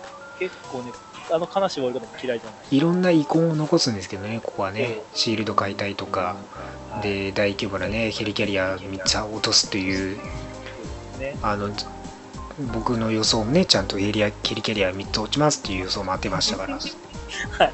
そうですね。まあここからねやっぱルッソ監督がね、えー登場してきて結構映画としての意外な意外性とかそういう部分もちょっとね今までの MCU とは一味違ったスパイスが加えられているなっていうところの作品でもありますね。そうです。まなんか設定とか、その撮影のやり方っていうのもうんで MCU に一番影響を与えてたのかなっていうのは、やっぱりね。ウィンターソルジャーなのかなって思いますね。ね。こっから。エレベーターの戦闘シーンめっちゃ好きなの。ああわかる。あれいいっすよねあんな狭い中でもね。そう、あん中で一対多の戦いって、あんなんむっちゃ、撮んのも大変やし、うん。ね、アクション。覚えるのも大変やし。でゾラの登場には本当にね鳥肌立ちましたよ。ルッソやりやがったなっていうところでね。ね。ここから始まっルッソやりやがったのはここから始まってますからね。ね 本当に。まあ本当にいい作品としてやっぱね人気の高い作品になってますよね、まあ、インサイト計画とかでもあって、まあ、そこら辺もね影響を及ぼしていきますからねまずこれこれが割と直接エージェント・オブ・シールドドラマのね方にも影響出てますからね。で新たなキャラクターたちガーデムズ・ギャラクシーですね。完全に宇宙を舞台とした映画として、まあその名も知られていない新たなチームを描いていくというところでジェームズ・ガン監督がね、えー、監督を務めての新たな作品としてまあこれが予想誰もがね大丈夫か大丈夫かっていう声の方が大きい中での最高の作品をね投入してきたなっていうところですよね。うん。あれが一番好きっていう人も多いですからね。まあ、地球出身のピーター・クイールがねあのヨンドゥにさらわれてラベジャーズにねさらわれて、まあ、母親を亡くしてすぐの時にっていうんでね。でまあここでまたインフィニティストーンのオーブパワーストーンをね、えーまあ、盗もうとしてという流れがあってまあこのガーディアンズたち後のねチームになるまあ彼らとねノバに捕まったりしてでロナンがね、えーこのノバ軍団を倒そうとね、えー過激派なクリーの一派として、まあ、勝手に行動していると。で、サノスも全面的に登場してきて、で、ガモーラね、ネービラもね、娘として登場してきてという流れがあり、まあ、またここもね、どんどんインフィニティサーガでね、かなり中心的なキャラクターたちも登場してきていると。で、まあ、ガーディアンズとしてはパワーストーン、まあ、えーオーブを使ってもね、死ななかったっていうピーター・クイルのね、えー出生の秘密も今後にね、つながっていく流れというところですね。うん。まあ、新たなチームとして結成されたこのね宇宙を舞台としたこのね作品本当にガーディアンズ好きな好きですよね。いい作品ですよね。キャラクターも立ってますし。キャラクターってるし、あと、古い曲を使うっていうのの、そうそう。なんなんか、走り、走りではないですけど、なんでしょう。か耳なじみがある作品でね、そう、だいぶ影響を与えて、他うのん。全然関係ない映画とかでも、古い音楽をメインテーマとして使うようになりがちになったんです、この後。うんうん。うん。やっぱり、結構な影響力があった映画なんだなとね。オーサンミックスがいいね。う。こうタイミングで流れてきてね。この映画にね。より際立たせてますからね。うん。でまあそういう流れがあってかなりね重要な作品にもなってきてるんですけどもまあサラツも登場してますしねうん。いでや、あの、あれも良かったですよね。出てきた時に。動いてねくれたみたいなところもありますし。そうそうそうそうジョシュ・ブローリンが演じてるのが今回からっていう感じですからねねはいでガーディアンズが来てアベンジャーズ・エイジ・オブ・ウルトロンですねはい。まあ実はその2015年にまあアントマンが先に公開予定だったんですけどまあいろいろとね脚アントマン自身の脚本とかいろいろずれ込んでね、まあ、エイジ・オブ・アベンジャーズのまあ後にアントマンが来る形になったんですけどもね。で、まあ、エイジ・オブ・ウルトロンとしてはピムとかが登場していない中でどうウルトロン登場させるっつったらそれは改変してトニーが生み出してしまうという流れになるなるわけですね。はい。でロキのセプターが実はインフィニティストーンの一つマインドストーンであることも明かされて、はい。でそれをねヒドラから取り戻すためにっていうところがね冒頭の戦いがありでそのマインドストーンを使おうとしたらまあその世界平和をねもたらすためにウルトロンの AI を作り出すためにマインドストーンを使ったら結局暴走しちゃってアベンジャーズを倒すのが世界平和だっつってあの進化しようとしない人類は破壊するのが世界平和だっつってね動き出しちゃうとまあ、であれですね。人類が一番の癌だっていう結論に達しちゃったっていう話。まあ、よくありがちですけどね。ヴィラねンありがち。ピラーにありがちまあトニーにね恨みを持つというか、まあ、トニーが使っ作り出して兵器によってね被害が出ていた、えーまあ、ナーターシュローマノフ兄弟がね、えーウルトロン側についていてで、まあ、そのマインドストーンの力セプターの力によって、まあ、2人はね超人的な力を得ると。で、ウルトロンは完全なボディを作り出すためにっていうんでビジョンをね生み出そうとするんですけどもまあそれにねその脳を移し替えようとしているさなかにね奪われてしまってでソウがねあのか彼にビジョンのねボディにエネルギーを与えて、えージャービスベースとしてのビジョンが生み出されるという流れがあったと。ビジョンの登場は高ぶりました。ねえビジョンいいっすよね。あれ、あのシーン、あの登場から、まあ、あのブジョリニア持ったりとか、ねそこにそうそう。ほんまに震える。ねまあ、何よりもあれなんですけど、あの、ビジョンをあそこまでかっこよく出せるっていうことが映画でできたのすごいな。マジで、うん。あのね、その前言うのはあれかもしれんけど、その MCU ってどんどんそのいろんなものを解禁していって、うん。初めは魔法なんか出しても、なんかチープに感じたものが普通に、あの、通用するようになったり、ビジョンもそうで、一番初めに出したら全然多分ね、ね。チープに見えたと思うんだけどちょっとねもう取って地盤が固まって、しっかり出せるようになって、ここまでのかっこよさになるっていうのは、やっぱその、うん重ねてきた歴史が、ね、そうさせたんそうですねね。あのビジョンも本当にいいタイミングで出てきたんだろうなと思いますよね。フェーズ2の最後らへんっていうところもあってね。で、まあ、そうですね、えージャーヴィスがいなくなってフライデーに、ね、AI 変わったり、そこはいいかっていう感じ。ですね。まあ、アベンジャーズによってウルトロンはね、えー破壊されることに成功して、まあ、マキシマム、ね、2人も、えーアベンジャーズに参加する中で、クイックシルバーだけが X メンとの兼ね合いで殺されると。はい。いで、やワンダはね、残ると。あんま言わんといて。まあ。まあ、むか昔、そういうことあったよねっていう意味を込めてですか。今はもう FOX を取り入れてますから、全然大丈夫ですよ。はい、で、まあ、新たなアベンジャーズをね、結成、まあ、ここにね、まあ、ファルコンも投入して、まあ、ボーマシーンも現れて、で、ワンダと、ビジョンと、で、いうんで、まあ、アベンジャーズ再編してのスタートっていうところがね、えー、以上ブルトロンであったと。はい。はい、でアントマンではですね縮小ねこの大きくなったりちっちゃくなったりっていうこの独特なねアクションを描いていくという作品になってますよね。うんで、まあ、スコット・ラングが初登場ポール・ラットがね演じて初登場っていうんでまあ、えーこのイエロージャケットがねダレン・クロスがイエロージャケットを生み出そうとしていて、まあ、ピムのねピム粒子を再現してしまうっていうんでそれを阻止して、まあ、世界のね破滅を防ぐために、まあ、イエロージャケットが完成してしまうと、まあ、とんでもないことになるっていうんで、まあ、最初にねアントマンのハンク・ピムが、えー彼を倒せるようなね人物スコットラングを見出して、えー新たなアントマンとして阻止しようとする流れですよね。まあ、このスコットラングのねキャラクター性がまたねこれまでの MCU とは違った、ね、要素が入ってきていいんですよね。あってね、その、あれなんですよね、ガーディアムズ・ギャラクシーでもそうですけどね、やっぱコメディ色が強いと、その分だけなんか、シリアスなところとのメリハリが生まれて、そうだね。いい感じに見えるんで、だからこれが後々にいいのがアベンジャーズの中にはこういうキャラクターがいないんですよある意味ね。こうそうですね。ジョークというかちょっと抜けているやつというか。そう。まあ、でも憎めない。はいそうですね。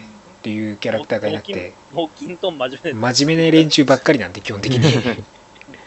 まあホークアイが若干ありますけどでもまあ割とシビシリアスな部分もあるんでそう。そこまでね隙がないです。MCU に、MCU に関してはほんまにホークアイって真面目なそう隙がないです基本的に、まあ、スコットラングは好きだらけなんである意味そういうキャラクターが、まあ、シビル王の時に生かされていくんですよね。まあそういうねアントマンとしてファルコンとかともつながりがあり。でねハンク・ピームのシールド元シールドエージェントだったというかね、えーアゲンシュ粒子を使ったピム粒子が今後のね量子世界の方にも関わってくるという流れがねここで始まりっていうところですよね。アントマンねもう2015年ですよね。これもね4年前なんですねもうね。それもね、時間がね、僕らの時間とね、MCU の時間でやっぱ違いますよ。ね。流もれがもっと前な気がしたんですけどまだ4年しか経ってないんですね。本当ですね。ね本当にもうちょい経ってる気がしたんだけど作品が多すぎるんですよねある意味で多分ね。うん、確かに。であでも、うん。アントマンに関しては本当にシリーズとしてあの設定改変がうまくいったシリーズ。本当に。うん。ね一番。まあそこら辺もコミックのセカンドチャンスもベースとしたりしてねまたいい感じになってますから。まあまた娘がね後々に登場してきたらいいなっていう感じですけどねでフェーズ2が終了しフェーズ3に移行してきますね、えーはいでシビル・ウォーキャプテンアメリカになるとはい。はい、まあ、アベンジャーズ2.5なんて呼び方もされてますけども、まあ、基本的にはやっぱキャプテンアメリカであるシビル王ですよね。はい。で、ソコビア協定が結ばれるっていうところで、まあ、ラゴスでのね、えークロスボーズとの戦いにおいても悲劇被害がね、出てしまって、まあ、ワカンダ、ね、そこからの、えー登場してくるという形になってますからね。陛下はかっこいいですよ。まあこれでねロス将軍が国防長官として出てきたりして、えー国際連合管理下による底冷え協定でアベンジャーズは活動しなければならないような状態だとまあ、うん。それこそ自分たちが信念のもとで活動する、まあ、自由にある意味まで自由に活動していたものが制限されて、まあ、派遣させられるその連合国での命令によって動かなければならなくなると。まあ時間も承認されるまで時間もね素早い動きはできないしかといって自分たちが行きたくないようなこともさせられるんじゃないかという懸念もある。わけですよね。まあそれでも自由勝手に自分たちが好き勝手にやるっていうところでね、えー危うさっていうところをまあ秘めているというところでまあそこら辺の対立が生まれてしまう流れになるんですよねそうですね。まあ、好き勝手やった結果、責任誰取るの話。そうですねまあだからその責任誰取るのもあるし でもかといって縛られてしまえばその分動けなくなって助けられるものも助けられないような状況になるとで、誰かの紙幣になってしまう。そうなんですやりたくないようなねこと、まあ、それこそだから上官の命令でして止められていたバッキーの助けて、まあ、それこそキャプテンアメリカ最初の頃の話に戻りますけど、まあ、そういうところにね金もあって。だから止められればノー上に一人ノーって言われたら何もできなくなる。そういう状況で誰かを救うことができなくなる状況はキャップは自分の責任自分としてのね責任がなくなると。自分が選択してどうしていくのかっていう信念のもとでの活動にこの意味があるっていうところが、まあ、兵士じゃないっていうところにね意味合いがどうなっていくのか。このアベンジャーズっていうヒーローチームという、まあ、ある意味でどう世間が捉えるかっていうところもあるんですけどね。まあそれを加味してもまあトニーもね分かりますしね。まあ好き勝手にやってまあ何もない状況でね自由奔放な何でもアベンジャーズの活動なんでが免罪符になるような状況はいかがなものかというところもありますしね。まあ自責の念もありますしそれこそ自分が犯した罪自由というところにね生み出した悲劇っていうのがありますからね、まあ、そこら辺とも踏まえてというところですね。まあえー、どっちもどっちも悪いということで結局対立して戦いになってで、まあ、バッキーは罪はないしで、えー、まあ、なんといってもやっぱバカンダ国王のティチャラがね登場してきてブラックパンサーが登場してくるっていうところも今回ねかなりいいキャラクターとして登場してきてますからね。かっこいいですから、あのーブラックパンサーに関してその映画を単独でやる前に出てきてっていう流れも結構良かったですか。ねそれプラスやっぱねえースパイダーマン MCU 登場っていうところね、はい。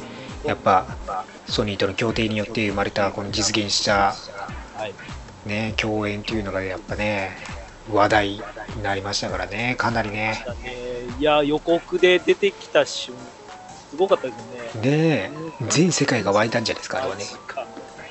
ねまあ権利の問題とかすごいあったんで、うんまず出れないっていうことがああった上でのね MCU じゃない映画の筆頭がスパイダーマンだって、どうなるかと思ったら、どうなるかって感じ。ねまた若いねでトム・ホランドが演じてる部分もねまた初々しさもあったりしてねかなり今までのスパイスパイダーマンとかまたね違ったいいキャラクターになってますね。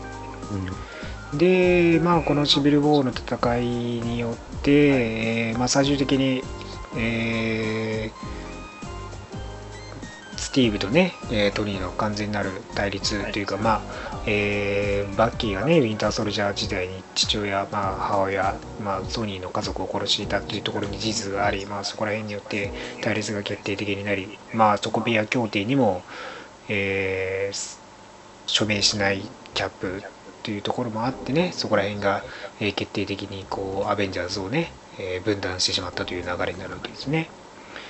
でまあそれが影響していく流れになるんですけども、えー2016年「ドクター・ストレンジ」では魔法をね舞台として、えー描いていますね。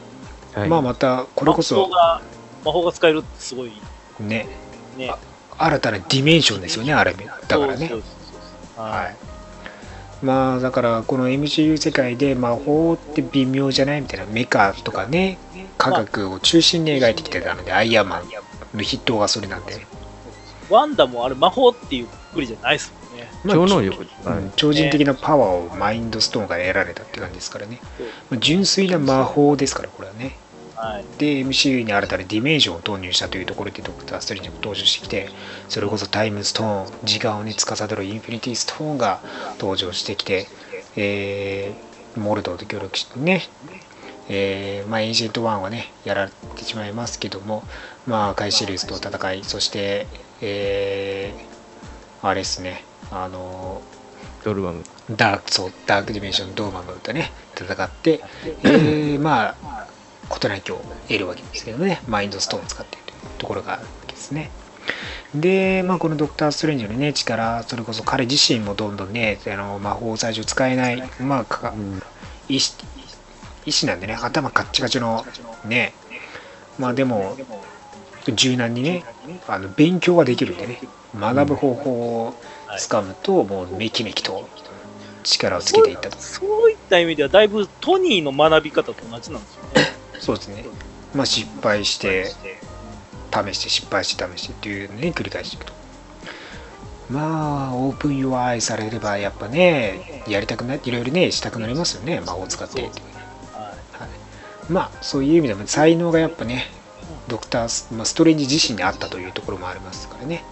まあそんな彼もどんどんねつながっていくとで2017年にガーデムズ・ギャラクシーリミックスですかボリューム2が公開とはい。えーまあ、ピーター・クイル、スターロードの出生の秘密、英語、えーのね、話があり、で、まあ、ヨンドゥが最後ね、えースターロードを救って亡くなってしまうっていう流れ。これね、リミックスもすごい好きなんですよね。ストーリー展開というか、曲も含めて。いや、本当に感、動もしりさせてくれるし、僕2番目やったらそれかもしれないね。ロケットとのね、スターロードのね、あの感じの分かり方とかいね、や、そう、ほんまに。あのシーンとかもすごい好きなんですよね。あれね、正直ね、ガーディアン2はね、うん、父の日みたいそう。本当の父親とは誰なのかというところです。な。はい。自分がいずっと求めていたものは案外近くにあるっていうね。あれをあそこまで体現するスターロードさんすごいですけどね。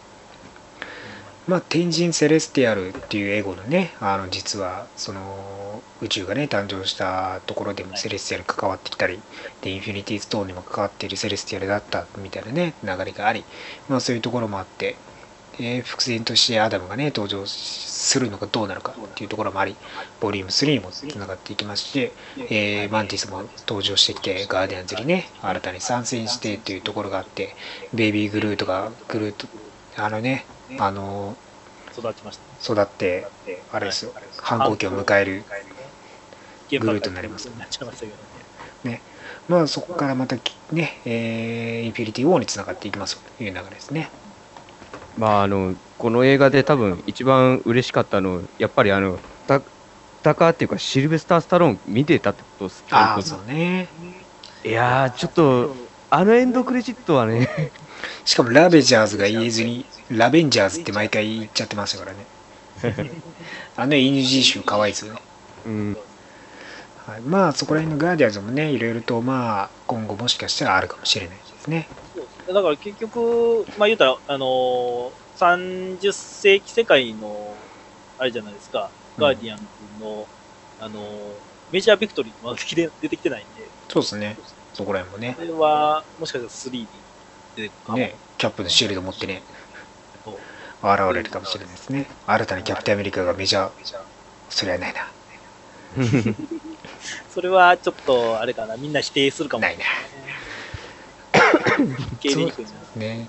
そして、MCU 映画映学2017年公開のスパイダーマン、ホームカミングですね。はい。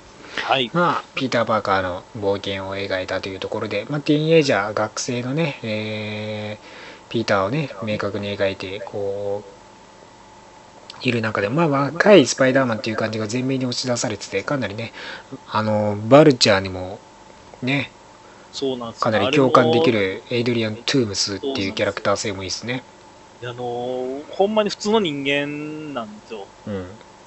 ただ、その、歯車の、ね、あの、うまく噛み合わなかったっていうだけで生まれたねイランなんですよね。まあ、それこそアベンジャーズの影響がね、かなり大きくて、うんまあ、それこそチタ売りの技術とかも盗むことになるわけですけどもね。ねそういう影響もあるわけですけど。ここれね、ちょっと僕、最近思ったんですけど、うん。あの、これあの、あれです、あの、シールドの話もあるんであれなんですけど、はい。下手にあの、あれ、下売りの装備触って、ぷかっと死んだまま浮かへんかなっていう 心配が 思い浮かんだ。ガーディアンズの回であったじゃないですか。はいはいはいはい。下売りの兜を持ったら死んでぷかっとあの、エージェントブシレですね。か、はいあの、それのウイルスをうん、ありましたあねる。よみたいな。ああれ、あれに感染してたらどうなってたんやろうなっていう。深く考えちゃいけない。まあ、このね、アベンジャーズの、その、陰と陽を表しているような陰の部分をね、やっぱ表しているっていうんで、まあ、そういう影響もあるよっていうところの一部をね、切り取った形ですよね。で、トニーもね、新たな、まあ、バージョンアップしたスーツで、えーピーターをね、えー一応サポートしているんですけども、まあ、最終的な戦いはピーター VS スパイダーマン VS バルチャーになっていくという流れですね。で、あとはマイティソーバトルロイヤルですね。これもインフィニティウォーに直接つながるわけですけど、はい。まあ、ラグナルクが始まると。はい。そうが、ガラッと変わった。ね。そのねタイガワイティって監督でねまた手腕もね素晴らしい流れですよ。素晴らしい。その色彩とかもそうですけどねカービー色を前面に押し出してますし。でみんな思ったんですけどもうあのハルクって喋れるんやって。そうそう。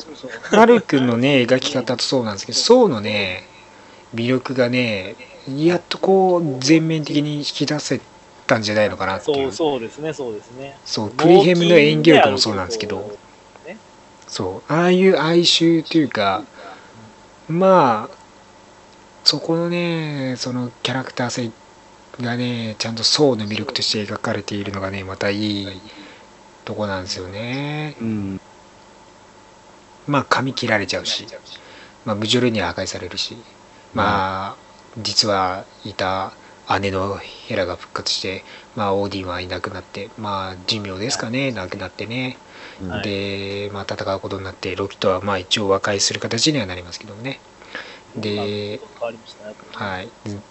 でまあアスガーディアは破壊アスガーディアンん？アスガードか。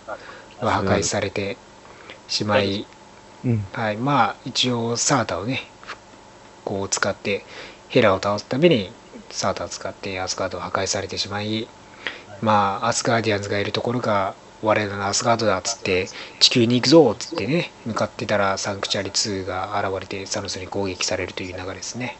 そうあれかわいそうよね。あっこの流れからのあの絶滅絶滅じゃないけど全滅ぐらいの勢いはちょっと怖いね。ねまた半分されますからね。えーまあそこのハルクのね新たな描き方とかまあソウの描き方。まあ本当に新たなね面を引き出していい作品だなというところですね。そうですね。まあ、ハルクがその、要は、生まれたばかりの胎児で今までが、うん。で、3年間過ごしたらちゃんとあの、言葉も覚えるし、ね。会話もするし、で、知識もつくっていうところでそうそう、そうちゃんとそこがね、あの、描かれてたのはいいなって思います。やっぱり、改めて。うんねちょっとソウに友情して芽生えてましたからねそう残るっつってね。うん。あのクイーンジェットぶっ壊しましたけど。クイーンジェットはなぜ宇宙に飛び立っていったのか謎ですけどね。いやそうああ、ね本当ですね。あれあれのまあまあ邪魔やったんかな。もしかしたら拾われたのかもしれないですね、どっかで。あーまあハルどうなんですかねあれね。ハルクがも、間違ったボタンを押して宇宙飛んでっちゃってそのままワームホールに飲み込まれたみたいな。下手したらハルク自体が海の木図になった可能性もそうですよ。うん。ね。よくクイーンジェットあれだけ耐えられてましたよね逆にね。であとは2018年公開ブラックパンサーですね。はい。はい。いやーこれもね好きな作品なんですよ個人的には。まあキルモンガーの教訓というか、まあ、そこら辺とか、まあ、ユリシーズ・クローの描き方もまたいいんですよ。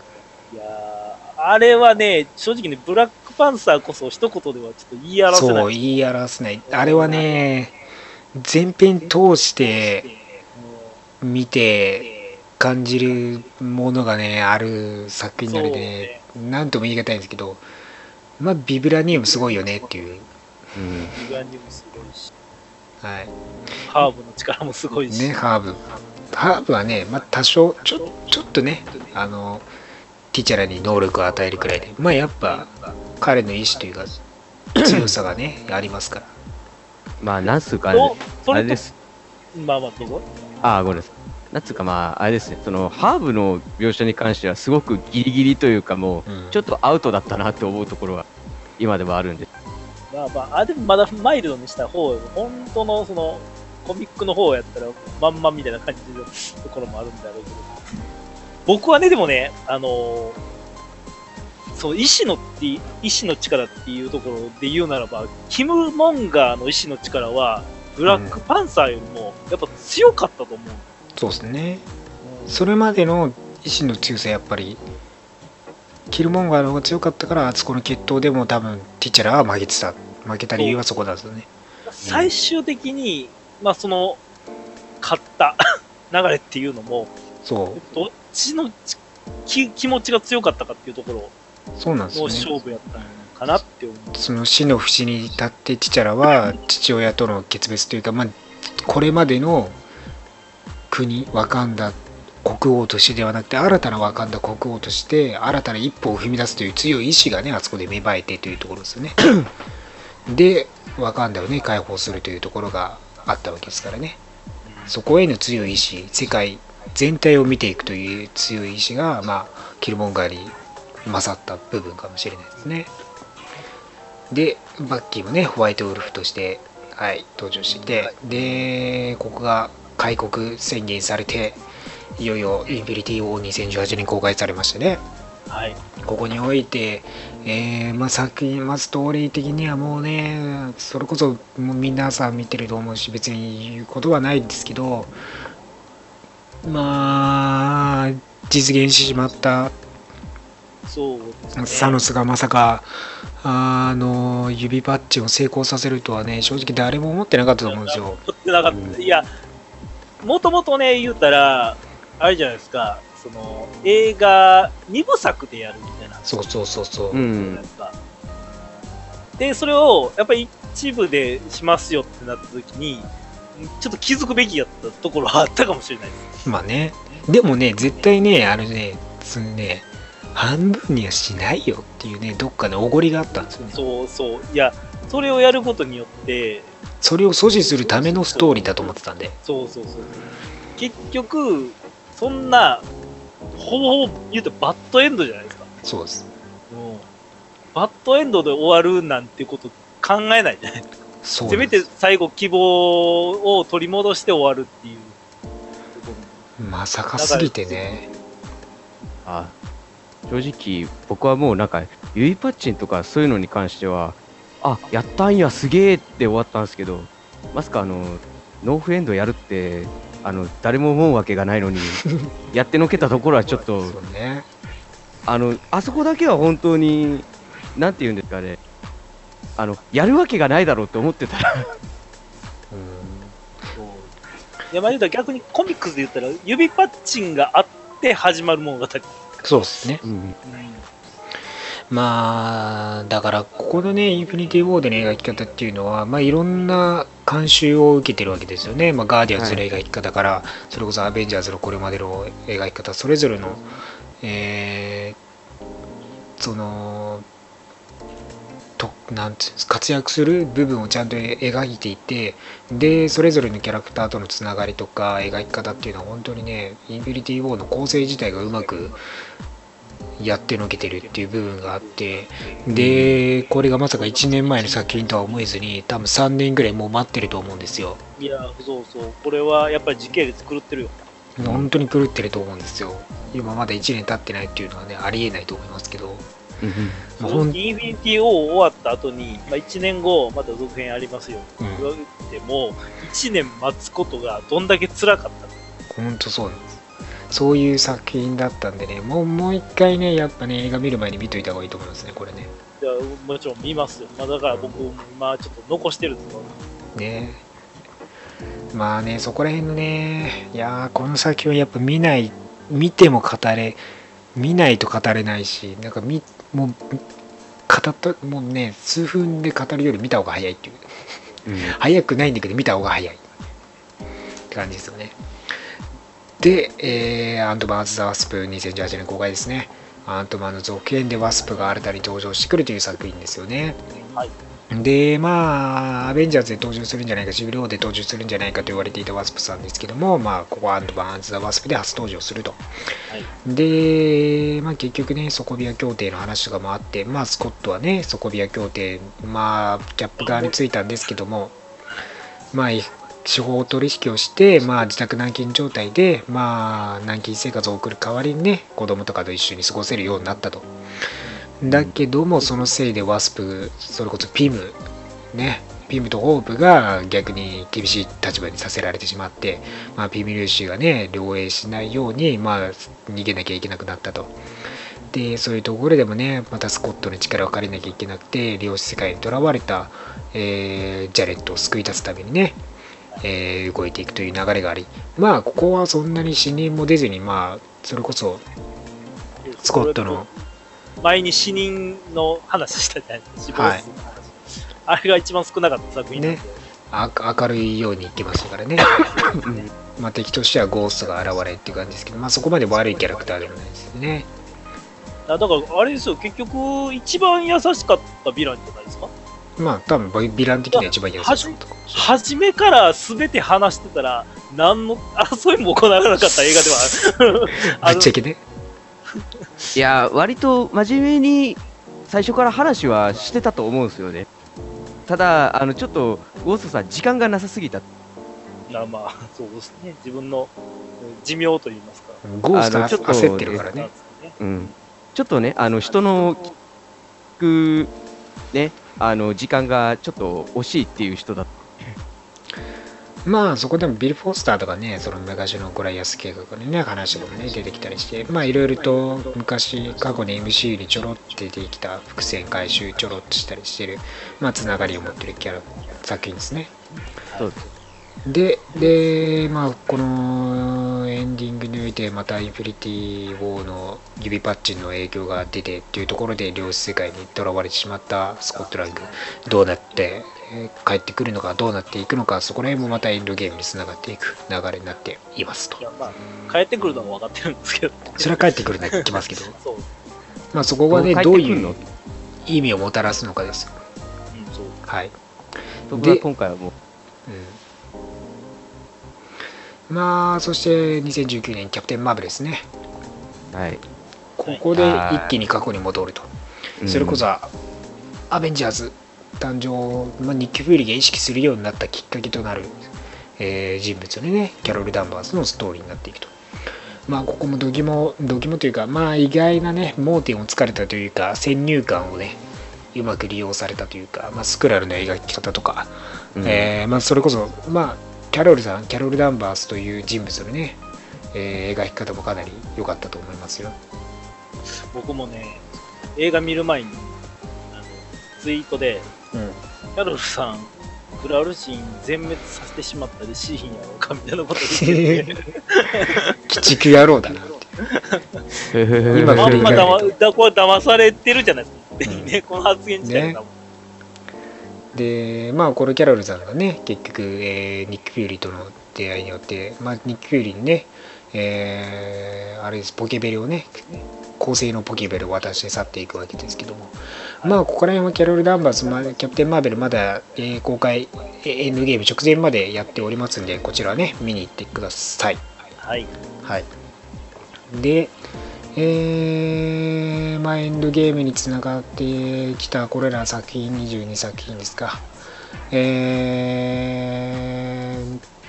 ー、まあ、いよいよフィナーレを迎えることになる、まあ、21作品が。で、エンドゲームで22作品目ですね。ここれで、アベンジャーズというタイトルが最後かって言われたら違うかもまあしれない。、このインフィニティサーガって呼ばれている、まあ、この一連の流れのストーリーの終着地点ではあるわけですよ。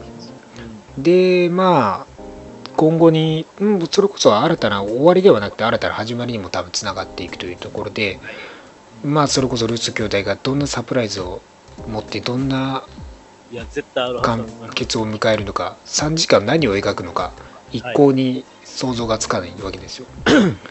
で、キャロルさんの紙ベースに考えると、予告編をね、つなぎ合わせて紙ベーキャロル、えーキャロルさんじゃない、ナターシャの紙ベースで考えると、まあ、あのートニー帰ってきます。で、宇宙、宇宙船で、ガーディアンズの宇宙船で宇宙に向かっている時点で、ナターシャ金髪です。ってことは、それまではインフィニティ・ウォー直後のストーリーになるわけですよね。で、赤髪になってるってことは一回帰ってきてます。サノスと戦って、なんやかんやで地球に帰ってきて、今後どうするみたいな感じで言ってて、で、みんなでスーツアップして、どっか出かけるってことになるわけですよね。あ全然意味わんかんないですよね。いや、まあ、もしかしたらあれですけど、キャロルさんがもうすでに連れてきてる可能性あるよ、何を？トニー。いやいや、まあそうなんですけど、その、ナターシャの髪ベースで金髪と赤髪の時の、はいはいそうバランスを時系列的に考えると、うん。宇宙宇宙に行ってるってことはサノスと戦うじゃないですか。でも、赤髪での地球のシーンがあるってことは、地球にまた帰ってきてるってことじゃないですか。その後、まあ、金髪から赤髪に多分変わってるわけじゃないですか。わかります、わかります。ただね、もうそれもね、絶対にフェイクやと思うから。当たり前です。それは、もう、考えたら、そと、ねだから余計わかんないよねっていう。え、そうそうそう。わかんない。だって俺、あれやもん、もう、サノス、ほぼほぼ出てこへんと思ってるもん。いやだから、まあ、サノスと対峙するっていう部分は多分描かれるじゃないですか。はいうんでも、まあまあ、話し合いで多分終わるんちゃな。それで3時間ぶっちゃけ持たないじゃないですか、明らかに。うんサノスと戦う意味ってもうないもんね。だから、まあ、サノスを捕まえて、インフィニティガントレットをむしり取ったとしても、そっから、そこを描いてとしてもまだ1時間ぐらいじゃないですか、多分そこまで頑張って長く使っても。でも2時間何すんのって話になるんですよね。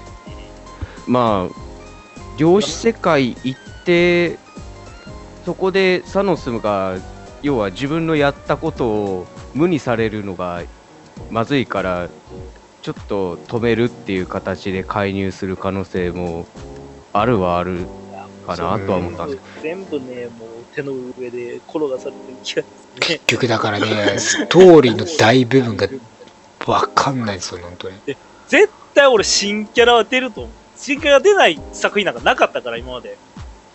ああ、まあ確かにね。あまあだから、誰かしらは何かしら出ると思いますよ。で今後につながるものは多分出てくると。で、やっぱね、やっぱ、2012年とかからそうなんですけど、このオリジナル6の6人中心として描いてきて、ネビュラとか、あと、まあロケットとか、それこそ、まあウォーマシーンとかもね、いて、で、描いていく部分でどんな終わりを迎えても多分、涙を流すんだろうなと思う。で、まあ、で、ピック3はもう完全に契約切る決まってるじゃないですか。まあそうですね。こう、もしかしたらなんか、スポット参戦みたいな感じの契約はあるかもしれないですけど、もうん。う切れるのは分かってます。あ、まあ、でこれちょっと単独作品にはならんでしょうし。薄いですけども、ホークアイのビヨンフはやるのは決定してるんで、うんホークアイも生き残ると。あれ、ブラックディーボとかは？ブラック移動は分かんないです。分かんないです。まあ、生き、まあ、生き死っていう部分は、ぶっちゃけ、うんストーリー面での影響ではないと思うんですよね。うん。もう、結局、スパイダーマンも復活すると、まあ、スパイダーマンもそうなんですけど、ほとほぼ全キャラを復活するわけじゃないですか。そうですね。うんもちろん出てくる。絶対出てきますよ。で、じゃあ、誰かしら殺すのかって言ったら、多分それもね、違うと思うんですよね。死なないかな。うん。そういう、生きし生き死のね、スストーリーじゃない気がするんですよね。もしかして、殺もしかしたい人、はい。アクション自体がない可能性もあるわけ。いや、それはないっすアクションない。アクションないってなんだよ。ヒーロー映画にアクションないってなんだよ。いや、あの、多分ヒーロー映画でアクションなくてもできるけど、エンドゲームはいるんすよ。考え方が庵野監督みたいなのできる。な何すんだそれ話し合いしかしねえのか、こいつら。サスペンスでできるわけじゃないんですから、もう。いやーだから本当にね、わからないです。多分ね、本当にどうなるのか全然わからないので、本当にね、もうに4月26日、来週、本当に1週間後なので、ぜひ皆さんぜひね、その目で確かめて、もう誰にもネタバレせずに、誰のネタバレも受けずに見に行っていただきたいですね。なので、あのー映画館でも気をつけてください。若干早めに、あのー投資で、あのー応援、応援上映？なんか投資で見れるやつとかもあって、あのー早めに見る、見れる人もいるんで、映画館内でも気をつけないとネタバレを食らう可能性があるんで、ロビー地獄？あのね、前もありました。ロビーを地獄。はい。耳栓しながら、映画、もう時間まで耳栓して、もう会場したって言ったらもう入って、始まる直前までもうね、何も聞かない方がいいです。本当に。皆さんね、どこにも安全はないので、もうね、初日に見に行ってください、本当に。いやね、あのーファイギーの、あれですかね、前と引き続きでですけど、まあ、ルッソ監督のね、ネタバレをしないはい、ネタバレしない声明出してますね。はい。ぜひ皆さん、いよいよ1週間後、4月26日、アメジャーズエンドゲーム11年の集大成が公開されるというところで、ぜひ、ね、いろんな思いを馳せながら見に行っていただければなと思います。我々終わりじゃないですからね。でこれからまた続いていくんで、それもはい、よろしくお願いします。新たなね、終わりとともに新たな始まりがやってくる。ぜひ、何回も見に行って、日本の興行収入もはい貢献してあげてください。来週です。いやはい、ーもうね、どういう気持ちで迎えていいのか。わかりません。うん。はい。まあ、ななんかい以上でいいですかね。なんか言い残したことございますか？いや、もう言い残したいことばっかり、言い残したことばっかりやけど、まあ、各作品としてもね、言い残したことはばかりですけど、い来週楽しみにしましょうね。特大のハッピーエンドが待ってると思います。ね。はい。ということで、今週は以上です。また来週お会いしましょう。来週じゃない、再来週、ネタバレ感想でお会いしましょう。バイバイ。来週もラジオの前に、アッセンブルアッセンブル